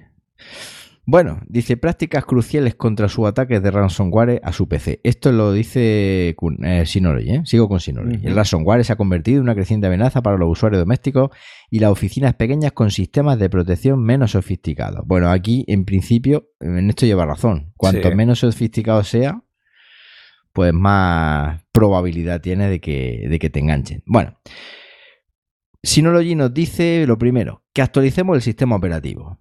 Muy bien. Muy sí, bien. Eso está bien, pero vamos, eh, actualizar el sistema operativo y ya, eso seguro que no nos sirve, porque, porque no nos sirve. De todas maneras, es de sentido común que mm, siempre están apareciendo vulnerabilidades, agujeros de seguridad y claro que por ahí se puede colar un ransomware perfectamente. Bueno, pues vamos a actualizar nuestro sistema operativo, ¿no, David? Sí, correcto. Perfecto. Luego dice que instale un conjunto de seguridad respetable. Bueno, un Mm. buen sobra- software antivirus. Yo aquí no estoy de acuerdo con Synology, no me gustan los software antivirus. A mí tampoco. Y un conjunto de seguridad respetable que no sé a qué se refiere el conjunto de seguridad respetable. eh, que nos ayuda a detectar y luchar contra la amenaza. Esto lo ve un usuario y dice, un conjunto de seguridad respetable. Y bueno, ¿y eso qué es? no? Pues, pues eso, eso es contratar a un a uno de estos de Securitas Direct o algo de eso. Pues no sé lo que es, la verdad. Esto deberá eh, un tirón de orejas de Synology, porque instala un conjunto de seguridad respetable. Eso creo que es un fallo de, de traducción. Es un fallo ahí. Sí, Total. puede ser un, una fallo de traducción. Bueno, pues mm, ponte que no sabemos instalar un, un conjunto de seguridad respetable, lo con que- lo cual solamente a, a día de hoy lo que sabemos es actualizar el sistema operativo. En inglés, según eh, dice esto, que instales una suite de seguridad. Mm, O sea, Vale. es una traducción, una, mala traducción. una mala traducción. Bueno. Eh, luego aquí nos da una pizca de sentido común. Evite archivos sospechosos. Manténgase alerta y piense dos veces antes de abrir el adjunto de correo o hacer clic en archivos de fuentes desconocidas. Ojo. Fijaos que dice, ten eh, cuidado con archivos sospechosos con extensiones de archivos ocultas como pdf .pdf.exe. Bueno, yo veo eso y obviamente no lo abro. Pero bueno, a lo mejor hay gente que ve el PDF primero y dice, anda, un PDF. Y hace doble clic. Es que si tú tienes en el sistema operativo las extensiones ocultadas, Sí, cuando tú lo descargas ves archivo.pdf, exacto. pero no has pensado que ¿Qué tienes puede las ser? extensiones ocultas. Claro, exacto. ¿No lo has pensado? No lo has por pensado. ejemplo? Eh, otra cosita, no lo hemos dicho, pero el ransomware normalmente, mm, digamos que el virus va a tu. PC Sí. y es tu propio PC el que va a cifrar los archivos de tu servidor NAS a través de las unidades de red. Sí. Es decir, el servidor NAS de por sí es un Linux y normalmente es más seguro. Pero lo que tú decías, si yo en mi equipo con Windows tengo unidades de red montadas que apuntan a ese servidor NAS Y con las contraseñas y con las recordadas. contraseñas recordadas, pues el problema es que ese ransomware que va a ir desde, el PC va a ir al NAS y va, va a cifrar no solo lo que tengo en el PC, que encima lo tengo sincronizado con el NAS o que encima porque a lo mejor tengo ahí el QSIM puesto, bueno, el QSIM, en el caso de Synology, el de Synology. Y me va, a me va a cifrar la sincronización y me lo va a cifrar todo. Entonces, cuidadín con eso. Porque no está en el servidor nada, está en tu equipo. Y lo que, lo que nos dice esta última opción es que deshabilitemos el acceso re- remoto, el RDP de, nuestro sistema operativo, que Sí. suele colarse por ahí también. Pero yo he de decir una cosa, ¿eh? Todas estas cosas pasan sobre todo cuando... eh, a ver, colarse por un RDP puede ser por un agujero de seguridad o lo que sea, pero sobre todo se colará en entornos que no tengan contraseñas seguras. Ujú. Eso es muy a tener en cuenta también, aunque no lo ponga aquí. Sí.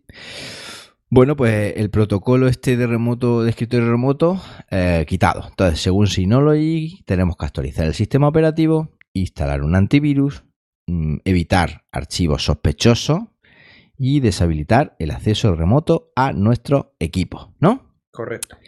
Bien, luego Synology nos sigue diciendo, copia de seguridad multiversión, su mejor arma contra el ransomware. Vale, aquí nos está diciendo que lo que hagamos o lo que tenemos que hacer es copias de seguridad regulares para poder restaurar los archivos infectados y minimizar los daños. Utiliza la copia de seguridad multiversión, una robusta solución de copia de seguridad que permite restaurar las versiones anteriores de los datos infectados. Ojo, nieve con eso. Volvemos a lo mismo. Si hacemos solamente copias de seguridad versionadas, pues ¿qué pasa, David? Pues que por muchas versiones que tú le metas, no la va a cifrar también. no las va a cifrar también. Sí, es muy cachondo esto del, del Ramón Guare. El Ramón Guare este, pues no la puede liar parda. Entonces, claro, eh, esto nos vale, pero nos vale relativamente a medias. Nos vale un poco a medias y además. Eh, la única forma que yo veo aquí eh, en, el, en el dibujo te deja un poco un poco ahí la idea, ¿no? No Sí. te has dado cuenta que en el dibujo te pone un NAS y luego otro NAS y otro NAS. Sí. ¿Sabes? Como que no quiere la cosa. Sí, Pues- te pone tres, tres NAS. Ha- Haz una copia de seguridad a otro NAS que tengas fuera de tus instalaciones. Sí, Es una gran opción para Sí. empresas. sí. Sí, sí. Vamos. Pero bueno, también te voy a decir una cosa. Eh, las manos y los brazos, la sombra del Ramón Guare es muy alargada, ¿eh? Y de ese servidor NAS se puede ir a otro servidor NAS si está sincronizando la información. Sí, bueno, pero se entiende que si estás haciendo una copia de seguridad con versiones, En este caso del otro equipo que no está infectado y no se va a poder infectar porque solo va a recibir archivos encriptados, ¿vale? Eh, bueno, ahí sí que lo veo bien. Porque Bueno. tú recibes una nueva copia que es totalmente diferente, pues simplemente como volver a la versión anterior ya lo tendrías. Pero ya tienes que tener un segundo equipo con, eh, con este tipo de, de copia de seguridad versionada que además ocupa bastante espacio. Bueno, obviamente esta tampoco sería una solución para un pa uno doméstico. No. Pues no va a tener tres servidores NAS en distintas ubicaciones físicas diferentes. Entonces, bueno. De todas maneras, hay que dar. Esto ya es una medida un poco más para empresa que le podría venir mejor, ¿no? Tener un servidor NAS por ahí deslocalizado. Además que por la GDRP esta nueva prácticamente es casi obligatorio tenerlo. ya. Que por cierto, estamos grabando el día 24, si no me equivoco. Y mañana se acaba el mundo. Y mañana se acaba el mundo. De hecho, incluso hay cosas domóticas que dicen que van, las bombillas de Xiaomi van a dejar de, de funcionar. Dicen. En fin, no sé. Yo lo, lo único que hago es recibir todo actualizaciones de aplicaciones y correos electrónicos. Y, Sí, y como tú dices, es- el efecto 2000 se queda en, pañales. ya ¿no? te digo. Cuando se iba a acabar el mundo en el año 2000, que luego no se acabó. Y yo creo que aquí pues pasará casi que tres cuartos de lo mismo. Pero bueno, Dentro de 45 minutos recibimos un millón de email todo el mundo. Sí, seguro. Además, se van a esperar a las 12. Son las 11 y cuarto de la noche. Se van a esperar a, a las 11, cu- 11 y 59. bueno, nos dice mm, Synology haga una copia de seguridad de los datos de su PC en el servidor NAS. Eh, estamos en las mismas. En las mismas con las mismas. Es decir, O sea- si, si me cifra la copia de seguridad con, de Cloud Station Backup, si me cifra la copia de seguridad, miau. ¿No? Sí, es que estamos en la misma. Por mucho dice, puede almacenar hasta 32 vi- versiones históricas en un único archivo. Vale, perfecto. Pero si ese un único archivo te lo cifra, tus 32 versiones históricas se quedan en eso, en historia. Eh, a ver, también he de decir que creo que ahora mismo estoy mezclando, a veces mezclo conceptos, pero creo que los archivos de Cloud Station que tú subes eh, solo son accesibles a través de, de File Station. Eso sí, Mm. eso sí, eso sí que es un punto a favor. Ahí no les quito razón, que lo acabo de pensar. Pero ahora mismo no sé si pasa eh, solo en, Bueno, si- pero- en Synology o, lo que, o pasa en QNAP, no me acuerdo. Pero los archivos que estás subiendo tú, al fin y al cabo, pueden, te los puede haber cifrado ya antes de Sí, subirlo. pero bueno, si lo, si lo sube cifrado, sí que es cierto que sí que puedes eh, restaurar la versión anterior. Pero. Ah, bueno, ya, de la que tuviera anteriormente. si, es que anterior. si es que tiene alguna. claro. Exacto. Pero bueno, Pero bueno, lo tienes que tener bien configurado y tal y tal. ahí lo dejamos. Nosotros vamos dando pinceladas y luego vamos a, va a dar David su solución, ¿vale? Y a cada uno que compare. Que tiene, que co- que tiene eh, detractores, por cierto. Pero bueno. Bueno, tiene detractores y esto es como todo, ¿eh? Aquí, a lo mejor, entre las soluciones que nos aportan las dos empresas, las soluciones que nos aporta David y las soluciones que nos aportáis el resto que escucháis esto y que nos decís, oye, pues yo le hago esto y se ha olvidado no sé qué, y hacéis críticas constructivas, que son las que nos gustan. Ay, maravilloso. Pues al final todo el mundo aprendemos, porque si nos hacéis críticas constructivas, entre todos al final lo vamos a volver a comentar aquí en el episodio siguiente y al final pues vamos a estar protegidos con el Trail Ramon Ware. Ahí está. En fin, dice guarda una copia de seguridad de los datos en el servidor NAS del servidor NAS en otros destinos. Bueno, pues puede ser otros destinos lo que estamos hablando. Pues en la Otro red, en otro servidor NAS, en el cloud, en bla bla bla. La solución más barata, un disco duro externo que desconectes Por ejemplo, de, del equipo un USB que vayas, pinche, haga la copia de seguridad y y desconectes. y desconecte. Eso sería, y lo guarda en un cajón. offline, Eso, todo offline. eso además es lo más, mm, digamos, lo más fácil, pero es lo más collazo. Eh, y que se me ha olvidado, y que hace dos semanas que no he pinchado el disco duro y pierdo dos semanas de información. Ya. Pero bueno, en fin. Y luego, por último, pues habla de las instantáneas, ¿no? De los snapshot. Que por cierto lo han puesto muy abajo, que eso tenía que estar a lo primero, pero bueno. Sí, Por cierto, aquí. haciendo aspamientos con los brazos. Está, sí, están, están, como digo, están aquí al final, ¿no? El, el- el- casi el último. Sí. Bueno, eh, solo queda una cosita más, pero bueno. Para el que no lo sepa, pues las instantáneas pues son pues como una especie de fotografía a nuestra información ¿vale? Hay una línea temporal y nosotros pues, luego pues, podemos, podemos navegar por esas, por esas copias. Y explícanos un poco por qué dices que lo tenían que haber puesto al principio. Pues porque el snapshot es una cosa maravillosa que siempre que no se rompan los discos duros físicamente y perdamos el almacenamiento 100%, es lo único que no se puede encriptar porque está ahí mm, en, en- en un mundo de snapshots maravilloso en el cual eh, tú no puedes acceder a esa información, pero el snapshot, sin ocupar apenas espacio, es capaz de realizar una captura del estado de nuestro eh, sistema de almacenamiento y volver a restaurarlo en segundos o en minutos Mm. de forma rápida a la versión anterior que teníamos. Entonces es, para mi gusto, una de las principales formas con las cuales podemos luchar contra el ran- ransomware. Para que la gente. Es como hacer una copia versionada, pero sin ser una copia versionada. Exacto. Digamos que lo que hace el snapshot es coger un, Mm. eh, el estado, digamos, tu de, NAS. de tu NAS en ese momento, el estado de los, exacto. de los bytes dentro de del, todo el NAS. exacto, dentro del disco o dentro de tu entorno de, de tu sistema de almacenamiento Sí. y teniendo en cuenta eh, el estado en el que estaba y el estado en el que está después, puede recuperar el estado anterior de forma pues en la cual no nos vamos a meter a fondo en el tema técnico y vamos a decir de forma mágicamente maravillosa. Y bueno, y luego nos dice que pasos que se deben seguir al descubrir una infección, eh, desactivar la wifi o desconectar el cable de red, limpiar su sistema para asegurarnos que queda libre de la infección y después restaurar nuestro ordenador mediante las funciones de copia de seguridad de Synology. Por lo tanto, traducción en el mundo real. Si ves un archivo encriptado por ahí, saldrás corriendo, desenchufarás el router y le que Ujú. desenchufarás todos los cables de red de todo lo que sea como un loco.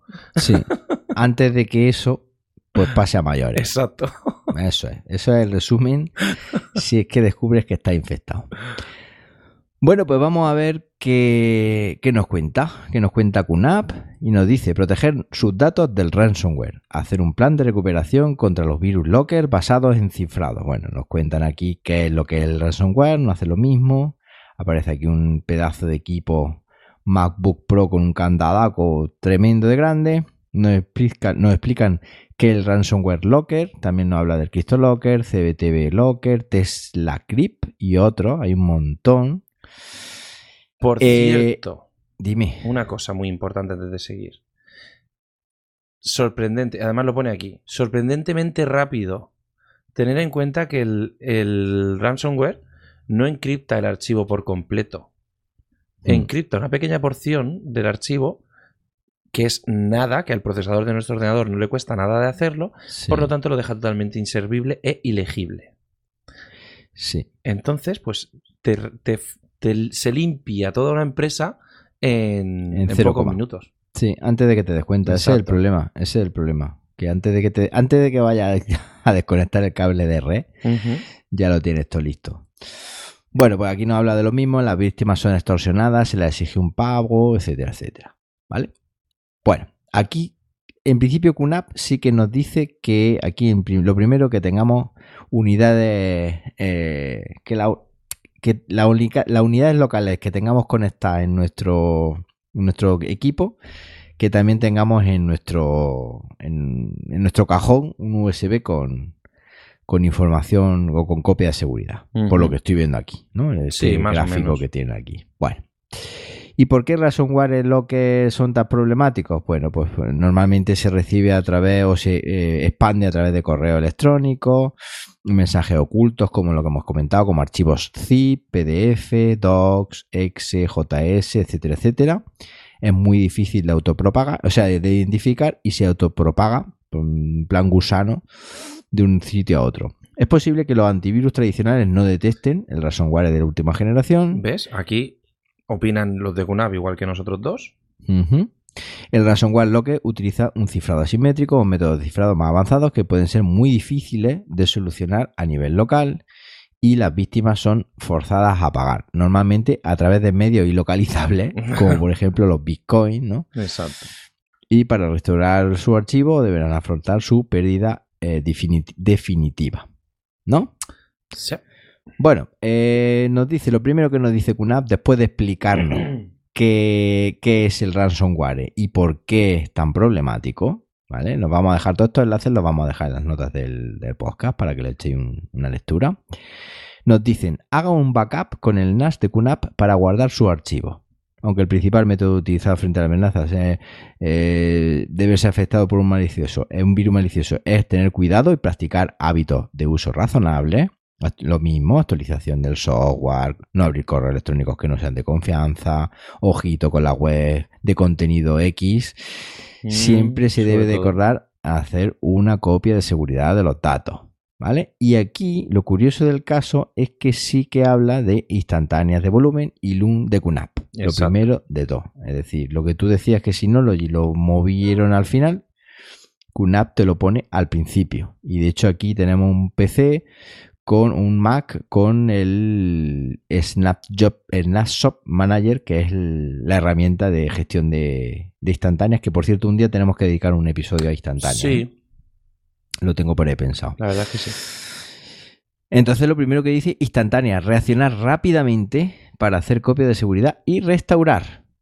Lo que tú decías. Claro, es que ten en cuenta que las instantáneas pues graban, graban estos metadatos fuera de lo que es el sistema de archivos, ¿vale?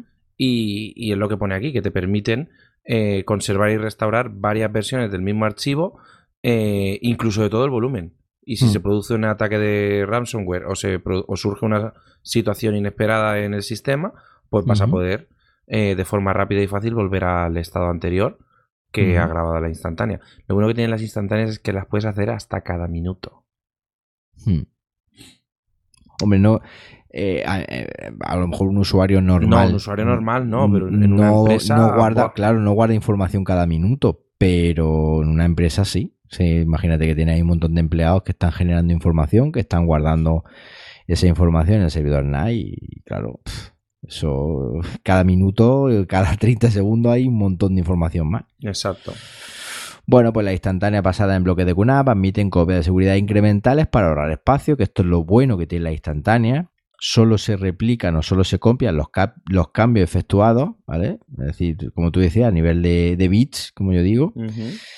Se restauran a- en un clic, es decir, las instantáneas son muy rápidas de, de, de restaurar y dice que las instantáneas permiten a los usuarios restaurar los archivos originales no cifrados, incluso si el volumen se ve afecta- afectado por el ransomware, ¿no? Porque, Sí. mm, como tú decías, eh, estas instantáneas, que por eso decías tú que por, no sabías por qué lo habían puesto al final, mm, como son metadatos, pues ahí a lo mejor el ransomware no llega. Exacto. Además, Esa en, en QNAP, una de las maravillas que han conseguido es que funcione en prácticamente los snapshots en prácticamente toda la gama. Claro. Desde de un ARM nivel básico. Mm, Siempre que tenga un, un, un giga de RAM Sí. eh, y poco más. Así es. Y luego fíjate lo que dice aquí, dice réplica de la instantánea, es decir, después de crear la instantánea se pueden copiar a otro NAS. Es decir, eso ya es la pera limonera. Porque tú tienes Porque- tus instantáneas en otra ubicación. O Y sea, además tiene- te ocupan poco. Tiene tus instantáneas clonadas. Exacto. Y ya está. Y luego dice aquí que el espacio de instantánea garantizado, dice, la escritura eh, continua de datos ransomware puede hacer que la protección de la instantánea falle debido a la falta de espacio. Es exclusivo eh, espacio instantánea garantizado de QNAP, ayuda a evitar esto reservando espacio dedicado para la instantánea. No sé si se entiende. Sí, básicamente que cuando, con- cuando tú configuras tu volumen de almacenamiento, pues puedes reservar un tanto por ciento eh, para almacenar estas instantáneas. Y una de las cosas buenas que tiene eh, QNAP en comparación con Synology, no vamos a entrar en qué es mejor o qué es peor, pero bueno, trabaja con el sistema de archivos ext4 y por ese motivo necesita tener un, un- una partición, por decirlo eh, de, esta, de, de alguna forma, dentro del volumen de almacenamiento y por lo tanto pues siempre va a estar ahí un poquito más segura en las instantáneas porque están totalmente, o sea, prácticamente fuera de lo que es el sistema de archivos. Bueno, totalmente fuera del sistema de archivos y por lo tanto el ransomware no puede, no puede llegar. Bueno. Y ahora dice eh, pasos para restaurar sus archivos con la instantánea. Aquí no hablan de, bueno, QNAP simuló un ataque ransomware y confirma, por tanto, que los siguientes pasos son adecuados. Correcto. Sí. Lo primero, nos dan seis pasos, si te parece, porque aquí no, no nos cuentan más. De hecho, fíjate. Es que mm, se basan en, las, en los snapshots. Solo, solo en las SOT, es decir, lo que si no lo ponía al final y pe- empezaba diciéndote que si copia de seguridad, que si actualice el sistema operativo, que si bla bla bla bla bla bla, estos van al grano. Entonces nos dice pasos para restaurar sus archivos con la instantánea. Imagínate que una app lo que ha hecho es simular un ataque de un ransomware y entonces confirma. eh, de hecho, creo que incluso Pedro Barranquero en el canal de, de YouTube, eh, creo que lo, lo tuvieron, eh, lo montaron. Creo que lo, lo consiguieron hacer, ¿no? O sea, atacar a posta, meter un, un ransomware, un ramonware. Bueno, eh, los siguientes pasos. Lo primero, utilizar la herramienta NetBat Replicator, eh, Replicator de QNAP u otra herramienta de backup para hacer copia de seguridad de forma regular en el NAS con cuenta de usuario que solo tienen derecho de acceso limitado. Muy recomendable. Y después configurar la función de instantáneas con la cuenta de administrador. Correcto. Es decir, eh, que usemos siempre usuarios que no sean el administrador, cosa que es otra de las cosas que casi nadie hace, pero bueno, es muy recomendable. Y luego las instantáneas la- la- las configuremos con la cuenta de administrador. Por aquí van los tiros, ¿no? De lo que tú me vas a contar después. Pero bueno. Luego dice en el paso 2, configura el espacio de instantáneas garantizado para reservar una cantidad de espacio para instantáneas. Asegúrese así de que siempre se conservará un número específico de instantáneas. Claro, lo que tú comentabas. Puedo tener X instantáneas siempre porque tengo un espacio reservado de disco que nunca va a ser ocupado por información del propio disco, del propio sistema de archivos. Con lo cual, hasta ahí, ahí me aseguro pues un win, ¿no? De, Claro. de tener eso ahí reservadito. Bueno, en un paso 3, si observa actividad en un ransomware o se presenta un mensaje exigiendo un pago, desconecte inmediatamente el ordenador de internet y retira la conexión entre el ordenador infectado del NAS y, si es posible, desconecte el cable de red del NAS también para prevenir la propagación del virus. Es decir, lo que si no lo te decía al final, eh, en una especie de receta de, oye, ¿qué puedes hacer? Estos te lo dan ya aquí integrado en un, en un paso, ¿no? En uno de estos pasos. Luego dice, si tiene un NAS con salida HDMI, puede conectar un ratón y un teclado, fíjate, muy interesante, ¿eh? Puede conectar un, un rata- un ratón, un teclado y un monitor HDMI al NAS y acceder a él uti- uti- utilizando HD Station. Si su NAS carece de salida HDMI, a continuación, cuando se conecte al NAS, por favor asegúrese que su equipo no incorpora ninguna otra carpeta compartida infectada hasta que la instantánea esté restaurada. Es decir, que no toquemos nada. Claro, porque no está, si estás recuperando una instantánea y a la vez estás tocando cosas, Pues malo. pues puede ser que te vuelva a infectar Claro. obviamente. En un paso 5 dice haga clic en el administrador de almacenamiento y compruebe el administrador de instantáneas para ver un listado de instantáneas. Y entonces ya selecciona una instantánea en el paso 6 que esté tomada antes del ataque del ransomware. Hombre, más o menos pues mm, cuando tú detestes, ¿no? Porque nunca Claro. vas a saber cuándo, cuándo te va a atacar. Pero bueno, más o menos pues tú te haces una idea de cuándo has sido atacado y te vas ahí y bueno, pues mm, selecciona, los, eh, como dice aquí, eliminamos todos los archivos de la carpeta infectada y a continuación restauramos esos archivos con la instantánea. A partir de ese momento sus archivos pueden ser recuperados y descifrados. ¿Qué te parece? Pues me parece muy bien. Eh, Kunap aquí ha ido al grano, a lo que realmente. Yo opino igual, ¿eh? O sea, Sí, sí. comparto totalmente. Han ido al grano y han dicho: mete snapshots, preocúpate de no ser infectado por si acaso, pero eh, los snapshots en este caso son, son tus amigos. Es lo que hay. Me lo tengo que plantear yo. Este verano me quiero plantear yo esta solución de Snapshot también. Pero bueno, en el servidor NAS principal mío ya sabes tú que, que es el TVS471 y ahí lo tengo todo tan... Está todo anilado y sabes que- que, si que- no tienes un, un volumen TIN o TIC, no hay Claro, no, po- no hay manera y tendría que coger y deshacer todo el RAI. En fin, que se, se me llevaría a lo suyo, ¿no? Sí. y no lo puedo dejar parado, con lo cual ya veremos a ver cómo, cómo lo hago.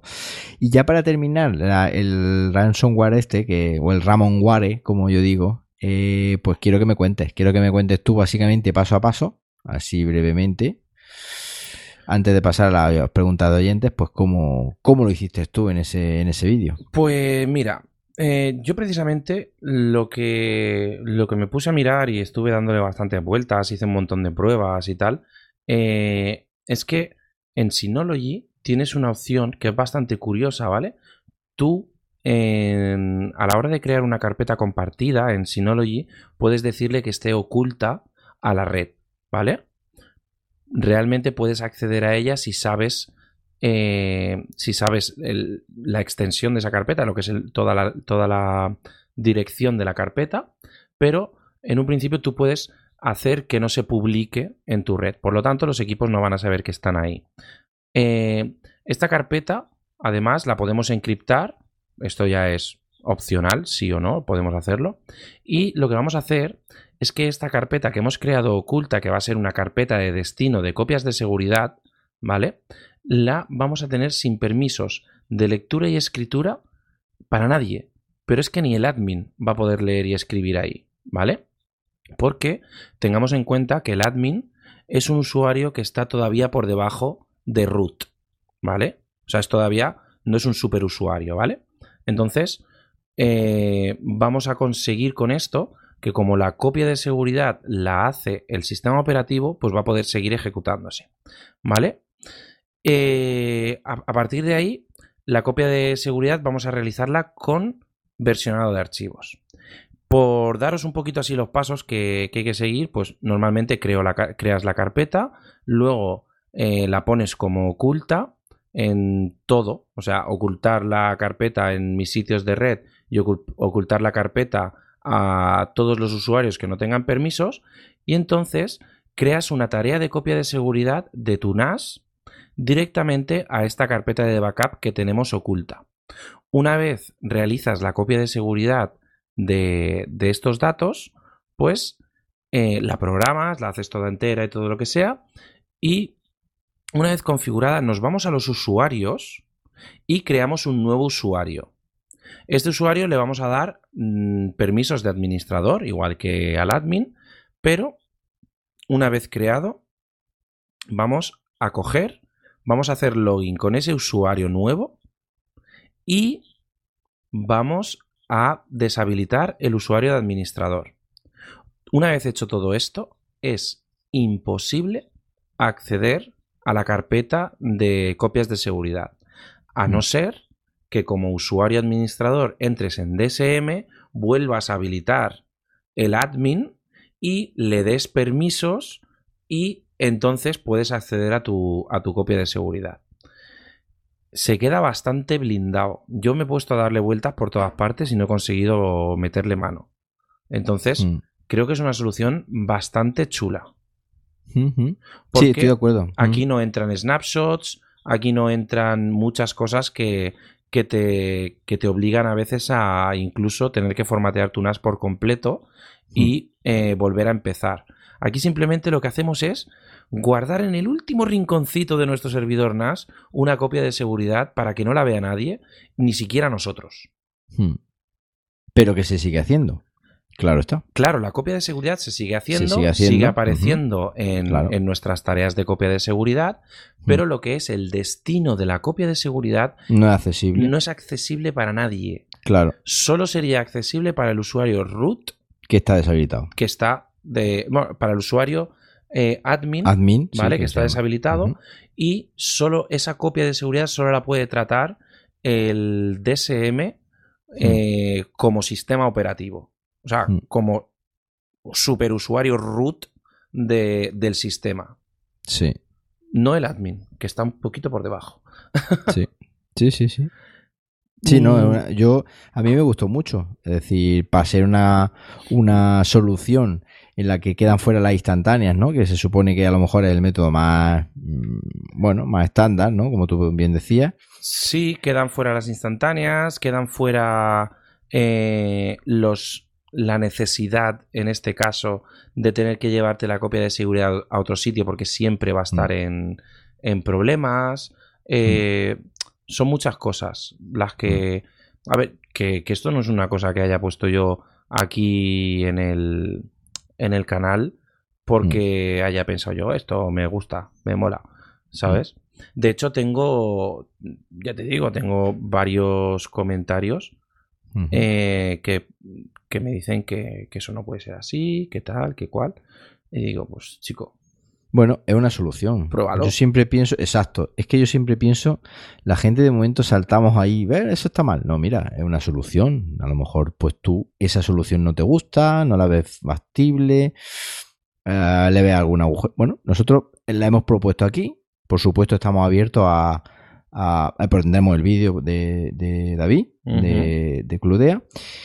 Estamos abiertos, por supuesto, a, a cualquier otra solución que hayáis encontrado o cualquier otro comentario que queráis hacer, siempre desde el respeto, por supuesto, y siempre desde, la, desde el constructivismo, como yo digo, y que la gente nos diga. Pero vamos, eh, ya si te parece para terminar, a mí me ha encantado, sinceramente, una solución que ya te digo, me la, me la, me la tragué entera el, el vídeo.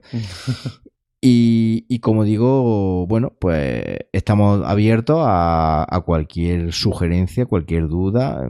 Y sobre todo la moraleja de esto es que, que vayamos pensando en que puede ser un problema más serio y por eso lo hemos puesto el título, ¿no? el peligroso virus. Es decir, que esto está ahí y que el día de mañana pues piensas que no te va a tocar a ti y te toca. Al final te toca y, y que nos lo diga eh, nuestro colega de, de la empresa Control IP, Sí, que, que, bueno, pues, vamos, que a vamos. él le pasó. ya no es que le pasó, es que el tío desde que le pasó eh, ha cogido y ha dedicado su empresa a solucionarle ese tema a la gente. Que Así- si te una vez in- si te infectas, él Mm. se encarga de, de mirarte el tema de- del rescate. Ujú. Como ya lo he hecho un montón de veces, pues te dice "Mm, hay que pagar esto, Sí. mm, a mí me pagas X por el hacerlo, servicio sí, sí. y yo te lo hago todo. De todas maneras, si alguien quiere, pues nosotros hablamos con Manolo, nos, o lo ponemos en contacto con él, o en fin. Que ya está. Es Que aquí estamos para ayudarnos Es un tío muy grande. y ya está. Muy grande, muy grande. A ver si va a Madrid, no sé si irá. Le va- Bueno, oye, igual le vamos, le a- pillará a Barcelona. le vamos a tener que pedir comisión o algo, ¿no? Sí, sí, sí. Habrá que pedirle comisión. Bueno, ya, ya nos da Cludea los cheques, ¿no? Sí, sí, sí. sí. ya nos lo manda Cludea en el sobre todos, todos los meses. A ver, a mí por lo menos sí. A cultura pero es porque hago algo allí. Bueno, a, ti te da do- a ti te da dos. ah, bueno, sí, sí, sí. claro, sí, sí, a mí a, me ti da te da, a ti te da el tuyo y luego te da el otro. El de, el de, el de, el de cultura nada. la- No ocultes cosas. El soborno, el No te- soborno. No te, pongas la careta. Bueno, Bueno, pues si quieres pasamos a las preguntas de oyentes, que hoy no son muchas, no nos va a salir un episodio muy largo hoy. oye, pues, pues me parece bien. Así que vamos con las preguntas de oyentes. Vamos a por ellos. Estáis escuchando Cultura NAS con José Manuel Ramírez y David Aragón.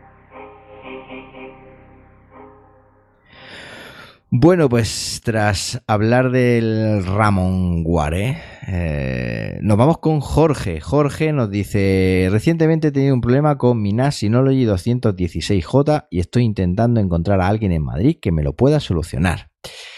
Bueno, tiene un NAS Synology 216J, como bien dice, dos discos duros de 2 terabytes cada uno en SHR, Syno- Synology Hybrid RAID, una carpeta compartida por dos usuarios y dos carpetas de usuario con acceso por contraseña para cada usuario. Cuenta de administrador sin acceso a carpeta y dice que al hacer un reset para recuperar la contraseña del administrador, los usuarios pierden el acceso a sus carpetas eh, permaneciendo la compartida. Si se, intenta sin, eh, si se intenta sin éxito recuperar el, el acceso a la carpeta de los usuarios según las indicaciones de Synology con Ubuntu, Ahí nos pone una, una web de cómo recuperar eh, el, el- Bueno, en realidad la web esa que nos pone es para recuperar información, Sí. no las propias carpetas, pero bueno, no, o sea, no la compartición de esas carpetas. O los permisos, mejor dicho. Los discos están en buen estado y se han podido recuperar la mayoría de los da- eh, datos, pero sin la estructura de carpetas que lo contenían. Eh, cualquier ayuda o sugerencia es bienvenida. El problema lo tiene resumiendo es que ha hecho un reset de los ajustes de red, que sabéis que es cuando dejando el, Tres segundos. el, botoncito este de reset 3 segundos.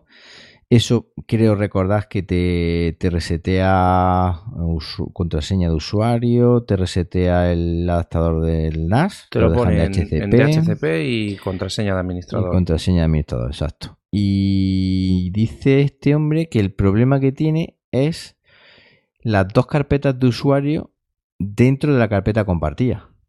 Es decir, hay una carpeta compartida, ¿no? Y dentro de esa carpeta compartida hay dos carpetas de usuario. Y cada uno tiene acceso por contraseña para cada usuario. Y dice que cuando hace un reset para recuperar la contraseña del administrador, los usuarios pierden el acceso a sus carpetas, pero permanece la compartida. Es decir, se pierden los permisos. Pero luego dice que si intenta ser- eh, sin éxito recuperar el acceso a las carpetas, pero es que el, el- el link es de cómo recuperar datos Sí. sacando los discos duros y montando el RAID por fuera. Creo que lo hace así. Sí, sí, sí, eso es, ese procedimiento es, es eso precisamente. Eh, no sabría decir. Es que yo creo que, que, que la uti- la propi- el propio reset de Synology igual te, te resetea los permisos y te los pone, te los elimina. Sí, puede ser, pero no sé. Ahí tiene Es que una haber, cosa muy raro. ¿eh? claro, ahí tiene que haber, que haber pasado algo, algo más. Mm. Yo, a ver, sé que a él ahora mismo, pues, a ver, no le vamos a poder ayudar, porque si ha tenido que llegar al punto de tener que recuperar los datos y tal, mm, yo lo que sugeriría es que a cualquier usuario que le pase algo similar, que lo primero que hagan es abrir un ticket con la marca. Hmm. O, bueno, o con su distribuidor, pero... mm, Sí, es que en este caso una no- cosa no tan- suelen- tan- no tan suelen rara. dar soporte sobre esas cosas. Sí, pero lo que, lo que te digo es es súper raro, ¿eh? Y, y de hecho no sé si eso le habrá pasado más, A más gente. a más gente o más veces. Mm, en un, a ver, desde mi punto de vista, que en el cual yo tengo un, un contacto muy de mano a mano con el soporte técnico de, de Cloudea, porque trabajo allí y, y estoy muchas veces atendiendo eh, tema de soporte técnico. eh, un reset de 3 segundos no suele haber ningún problema Y más en eso. y más en este tema. Entonces, eh, yo creo que muy probablemente, después de haber hecho el reset de 3 segundos, en ese momento que se queda sin acceso a esas carpetas, eh, muy probablemente por SSH se podría haber solucionado, pero fácilmente. Hmm. Yo creo que es más en el momento de haberlo conectado al, al Ubuntu, de haber extraído esos datos, que por cierto mm, no pierde la estructura de carpetas y todo el follón, eh, puede ser que ahí haya habido un, un inconveniente con los datos. Pero bueno, Claro. Pero es que además dice, los discos están en buen estado y se ha podido recuperar la mayoría de los datos, pero sin la estructura de las carpetas. Es correcto. otra de las cosas que... Sí, cuando tú haces una recuperación de datos con ese tema, con ese sistema, Ya, ya. tú recuperas la información, pero no recuperas ni el nombre La del archivo ni la estructura. de carpeta. O sea que imagínate Claro. la locura de, por No ejemplo, en las fotos o en cualquier madre cosa que es una locura. Eh, a él no le vamos a poder ayudar, sinceramente, a José. Se supone que ya habrá hecho esto, ¿no? Lo de recuperar los datos. Claro. haciendo- es que eso a lo mejor se tenía que haber esperado una... A Jorge ya no le vamos a poder ayudar, seguramente, pero Mm. a, futura, a futuras cosas que os pasen, Sí. eh, confiar en el servicio técnico, ya sea Mm. de vuestro distribuidor o de, Antes de o de la marca, antes Mm. de hacer estas cosas. Mm. Mm. Sí, sí. Ante la duda, no toques. Bueno, pues nada, eh, vamos con Gabriel Simons que dice, gracias a vosotros compré un NAS Synology 218 Plus. El tema es que eh, le prometí a alguien cercano montar su página web usando la plataforma WordPress. Bueno, seguí las instrucciones eh, de tu vídeo, dice, se refiere a uno que tengo yo en el canal, de instalación y WordPress está instalada y se ve desde mi IP LAN. Compré un dominio en Namecheap y uso DNS Premium por un año. El dominio es el que sea. Bueno, puedes reírte, el que sea no lo vamos a decir, está, está gracioso. El hub virtual eh, de WebStation, según eh, yo lo configuré bien, y aquí es donde surgen las dudas. Traté de agregar el DNS de Namecheap y no, se encuentra en el listado. Lo hago con personalizar y me da error. eh, me da error en la cadena de texto. Es necesario, es necesario hacerlo si ya lo configuré en Namecheap, en Namecheap. También trae- eh, traté de agregar un certificado SSL al nuevo dominio, tampoco mm, pude, ya que eh, indica que debo abrir el puerto 80 y bien está abierto en el NAS y, en el router. O me recomienda redireccionar la URL como lo has hecho tú, mi DNS, ¿las ves bien? Bueno, a ver, eh, nos mandan unas capturas de pantalla, ¿vale? El problema del Let's Encrypt, eso yo a día de hoy no soy capaz de solucionarlo porque tampoco quiero te- toquetear mucho con los puertos, pero tanto en QNAP como en Synology, el obte- la obtención de un certificado de Let's Encrypt de forma automática a través del propio servidor NAS mm, da error Exacto.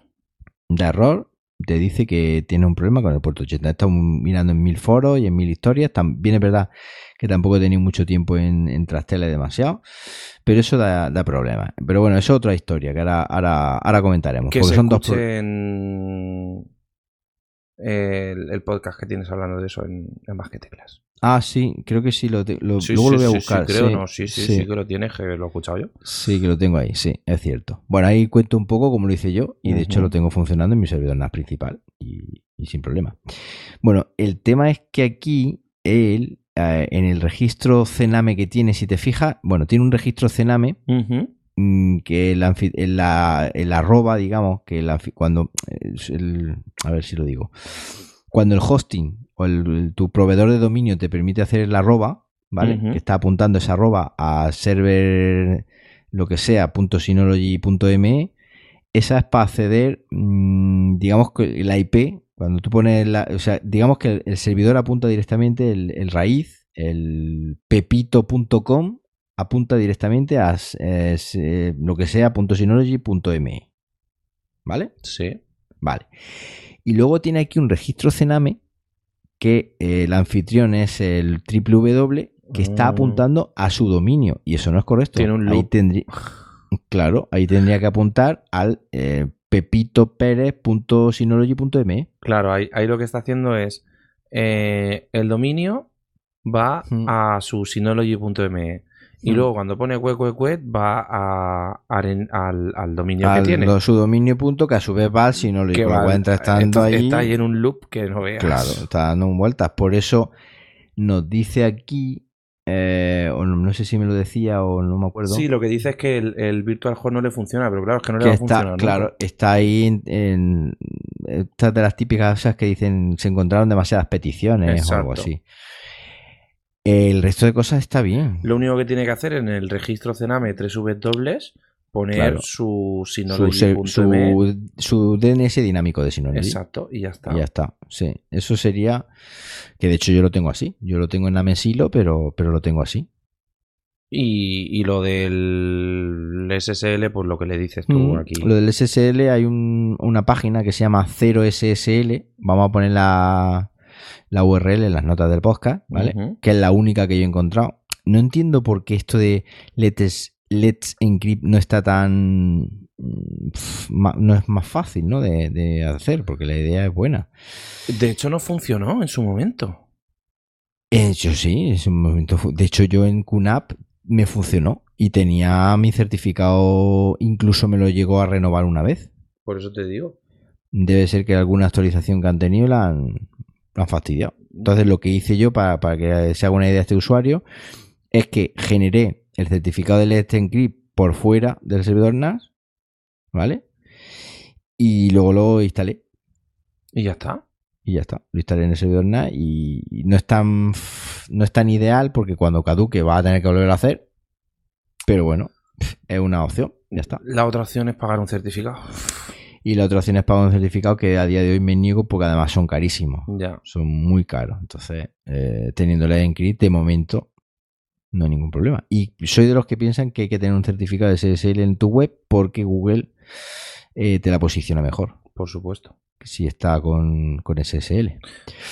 Bueno, pues nada, vamos a dejarle el enlace hasta a este hombre de este servicio y seguimos con Jesús Aspas Cutanda que nos dice, después de instalar DS Finder en mi teléfono y configurar mi NAT DS216 Play con los parámetros correspondientes, he conseguido apagar y despertar el dispositivo local con el teléfono conectado por Wi-Fi y también apagarlo pero no despertarlo con el teléfono en 3G, 4G.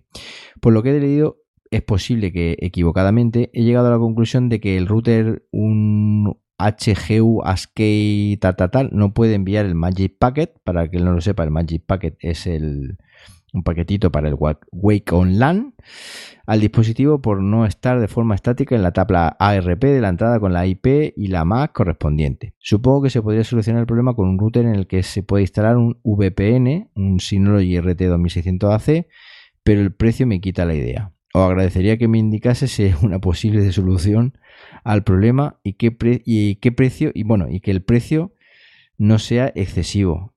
Alma de cántaro. Teniendo un NAS DS216 Play, tienes la aplicación de VPN. sí, pero cuando está el NAS apagado, no.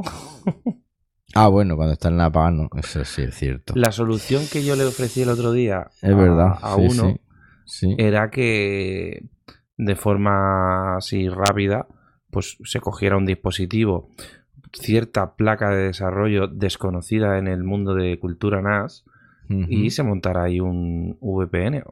claro. ¿De qué placa de desarrollo estamos hablando? Mm, No lo sé, sorprende. De la Raspberry Pi. ¿Qué me dices?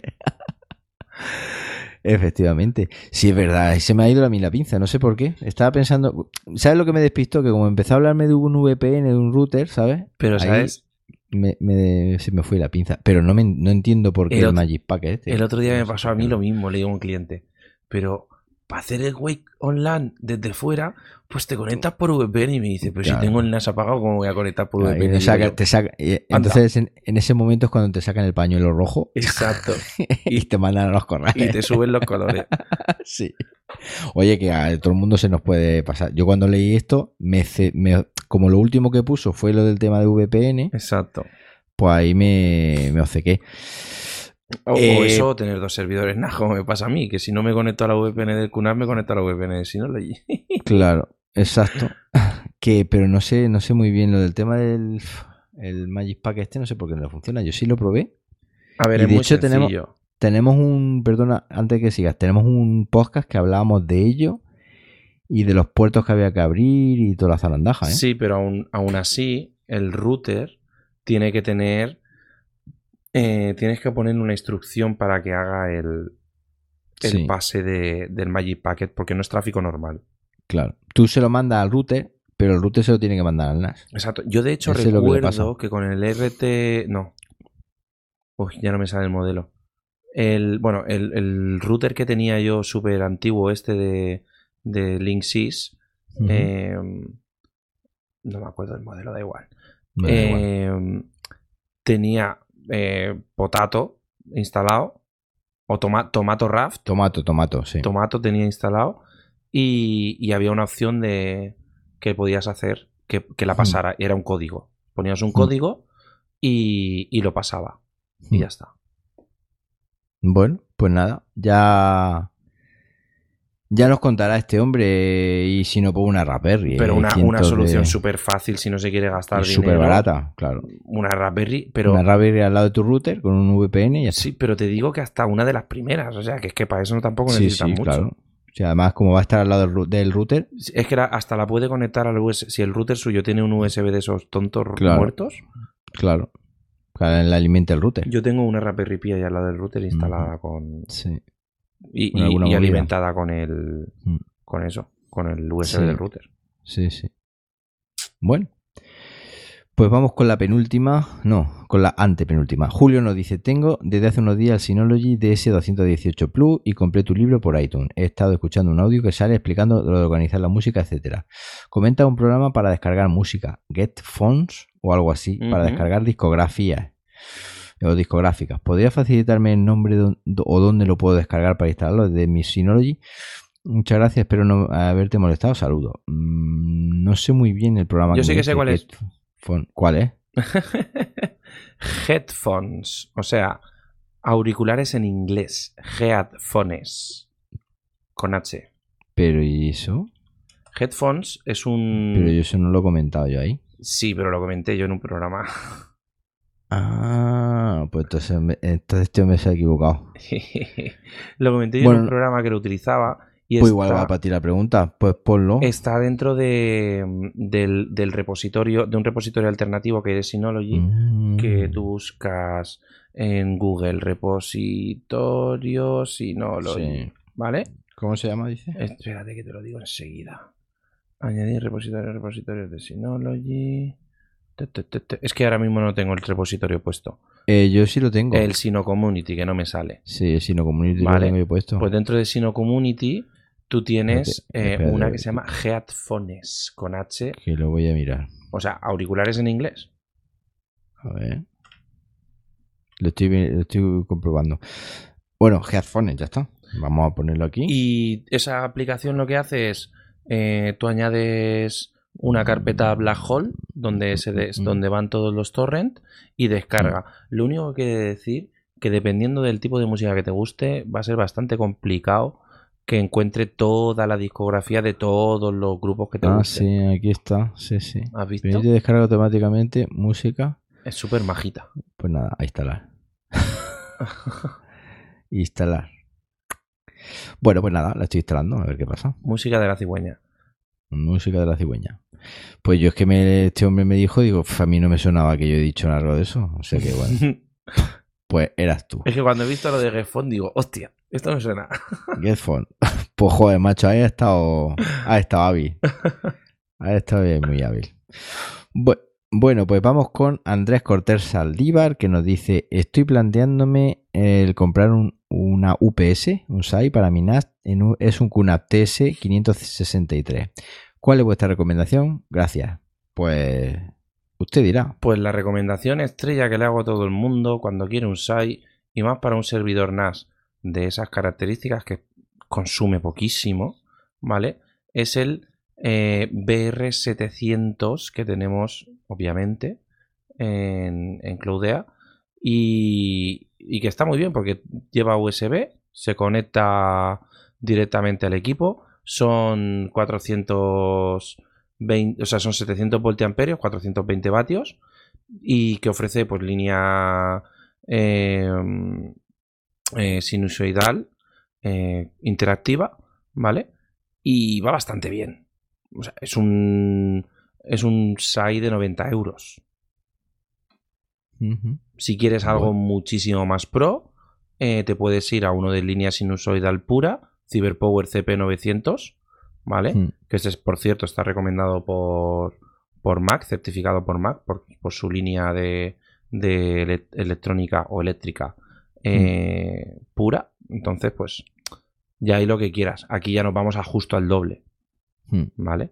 Pero bueno, el que siempre comento, CIB-BR700ELCD. Que Pues si quieres el enlace, Sí, porque es que además esta pregunta es súper recurrente. pues ya está. Pues mientras leo el- la pregunta del otro, lo busca y lo, y lo pones, ¿vale? Pues sí, ya lo tengo, mira. Ay, Bueno, ahí está. Pues nos vamos con la última pregunta que nos la hace Marcos Fi- Filorio, que nos dice, tengo un servidor NAS Synology e instalé el paquete Odo, que es el antiguo OpenRP. Creo que lo comentamos tú y yo en la- en- cuando hablamos de los NAS profesionales de QNAP, creo Sí. que salió por ahí. Bueno, desde su centro de aplicaciones todo funciona de maravilla en mi red, pero al momento de querer hacer de otro lado, desde una oficina, por ejemplo, no puedo hacerlo. Ya de alta el puerto mismo en TC por TCP y por UDP, aún así, nada. Y no tengo ni idea de cómo hacer cambiar el puerto, ya que de mi NAS no tiene esa opción, ni de la página de configuración de Odo mm, tampoco. Por ejemplo, mi IP, dos puntos, puerto inicio. Cabe mencionar que al momento de dar de alta el puerto desde NAS, solo puedo hacerlo manualmente y no por la aplicación como DS File, etcétera. Eh, yo aquí sí le recomiendo VPN. Aquí para este tema. VPN súper perfecto porque eh, mm, obviamente no vas a publicar en internet tu RP. Claro. O sea, Claro. tajante, por descontado. Tajante, O sea, porque eso nada más una cosa que la, que la intenta hacer desde tu oficina, exacto. pero no una cosa que sea cara al público, con lo cual. Una vez tenga OpenVPN, ¿vale? Hmm. Y redirecciona el puerto 1194 que, y una Sí. vez trabajando en su red local, que se conecte como de, for- de forma totalmente habitual. Hmm. Ya está. Sí, sí, ya está es fácil. Y además, es, es- mm, en ese caso es como si estuviera trabajando en. En, En la oficina. Vamos, en la oficina. Está allí. O, o estuviera en la oficina y trabajando en su casa, da igual. Yo esta mañana, mm, como ya sabéis que ayer tuve que reinstalar el ordenador, esta mañana, eh, pues en el momento del café, he lanzado a, impri- a imprimir, qué manía tengo, he lanzado a instalar el, el- un programa, luego he instalado otro Mm. programa y he ido ahí haciéndolo eh, con, la, con la VPN y el, R- y el RDP de Windows. Mm. Y ahí- le, vamos, le dejamos el episodio, o sea, el episodio, el, el enlace Exacto. de un tutorial. Se lo vamos a dejar en la nota del episodio de cómo configurar un OpenVPN en un servidor NAS y, y arreglado. Arreglado. Y arreglado que esto se ha acabado. Arreglado que ya es día 25 y no se acaba el, no se ha acabado el mundo. No se ha acabado el mundo. o sea, Hombre, son las pues, 12 y 3 espérate. minutos. Espérate que voy a mirar por la ventana. No, siguen las cosas ahí No, fuera. Sí. Pues nada. Pues entonces un poco desilusionante, ¿no? Vamos- vamos a chequear, eh, GDRP. Vamos a chequear el email, espérate. Seguro que tenés unos cuantos. A chequear A el email. Chequelo también. Pues no tengo ninguno. Pues sí, yo tengo uno. Yo de también, de Nvidia, de Nvidia. De infotronic.es. Han cambiado la política de privacidad. Yo de Nvidia. A ver, Infotronic, ¿cuándo lo ha mandado? Ah, y de Idealista también. Ah, no, yo tengo siete, niño. Niño. De Rakuten, de Synology, de Idealista, de Maspou, de Icon Confider, de la OCU. Dios mío, ayer, eso sí, ¿eh? Hoy no tengo ya ninguno. ¿Tú O sabes sea, la de. ¿Tú sabes la de cosas que me he quitado yo de en medio? Sí, Buah, cosas que estaba suscrita. sí. pues, que ni sabía que estaba suscrito. Sí, sí, sí, sí. Pero que a ver, que sí que me había dado yo de alta, que no, no digo que sean cosas fraudulentas, Sí. que me hayan añadido a una lista ni nada de eso, pero Sí. yo decía, hostia, esto. ¿Sabes de dónde he recibido un, un email? De Mm. la primera página web que yo tuve mm, hace un millonaco de años, Hmm, ¿vale? Que era kaleidos.org, que por cierto el dominio ahora existe y es una empresa de traducción, Sí. en un hosting que se llama Virtual Canarias, hoy he recibido el email y he dicho, la leche. Y tenían todavía tus datos, ¿no? Tenían mis datos todavía, tío. Qué. Eso sí, te- desde que me di de baja el dominio, no se han comunicado conmigo para nada. Para, ni para dar por saco ni para nada. Bueno, pues muy bien, pues ya está. Pero me ha molado. Ni siquiera ya me acordaba de ese dominio de se, caleido.org. han, se te han caído las dos lagrimitas Ya ves. nostálgicas. Mi, mi, mi, mi- ¿Cómo se llamaba? Mi bitácora personal. Au, wow, qué bien suenan las bitácoras, macho. Que, que- un, muy bien. un- un blog de toda la vida. De, Mm, había unos premios bitácora por ahí de los blogs. no Yo estuve finalista en los premios Bitácora sí, de, sí, fo- sí, de, de- ¿Cómo se llama esto? eso? De fotoblog. Sí, sí, Tengo un fotoblog cojonudísimo. qué guay. ¿Ya lo has dejado? Va, lo dejé hace años. Ay, bueno, no hemos hablado de tu cámara nueva ni nada de eso. Ya tendrá que ser para la próxima vez, ¿no? Nah, me compré una cámara que graba 4K. Le he puesto, mira, mira, mira. Eso mola mucho, sí. Le he puesto una jaula de metálica con una agarradera de madera. Nah, ya subiré algún vídeo al canal en 4K. Bueno. Nah. Pues nada, David, hasta aquí el episodio número 34 del podcast Cultura NAS. Muchísimas gracias por el interés que habéis mostrado y por los minutos que habéis dedicado a su escucha. Si tenéis dudas o queréis más información sobre lo hablado, podéis contactar con nosotros por Twitter, bien en arroba jmramírez o bien en la cuenta arroba David G. O también podéis hacer contacto en la web de jmramírez.pro o en la cuenta de email contacto arroba jmramírez.pro. Y por último, como siempre, y si nos importa, pues nos gustaría que nos dejarais una valoración de 5 estrellas en iTunes para que esto que habéis escuchado llegue a muchísima más gente como vosotros. Y si es con comentario y dedicación, os va a gustar mucho más. Sí, así sí, nos gustan los comentarios, sean del tipo que sean. Mientras no insultéis ni nada de eso, Por supuesto. nos mola. Y nada, si os ha gustado, pues no os perdáis el siguiente episodio de Cultura NAS porque seguro, seguro, seguro os gustará mucho, mucho más. Hasta entonces, adiós. Adiós.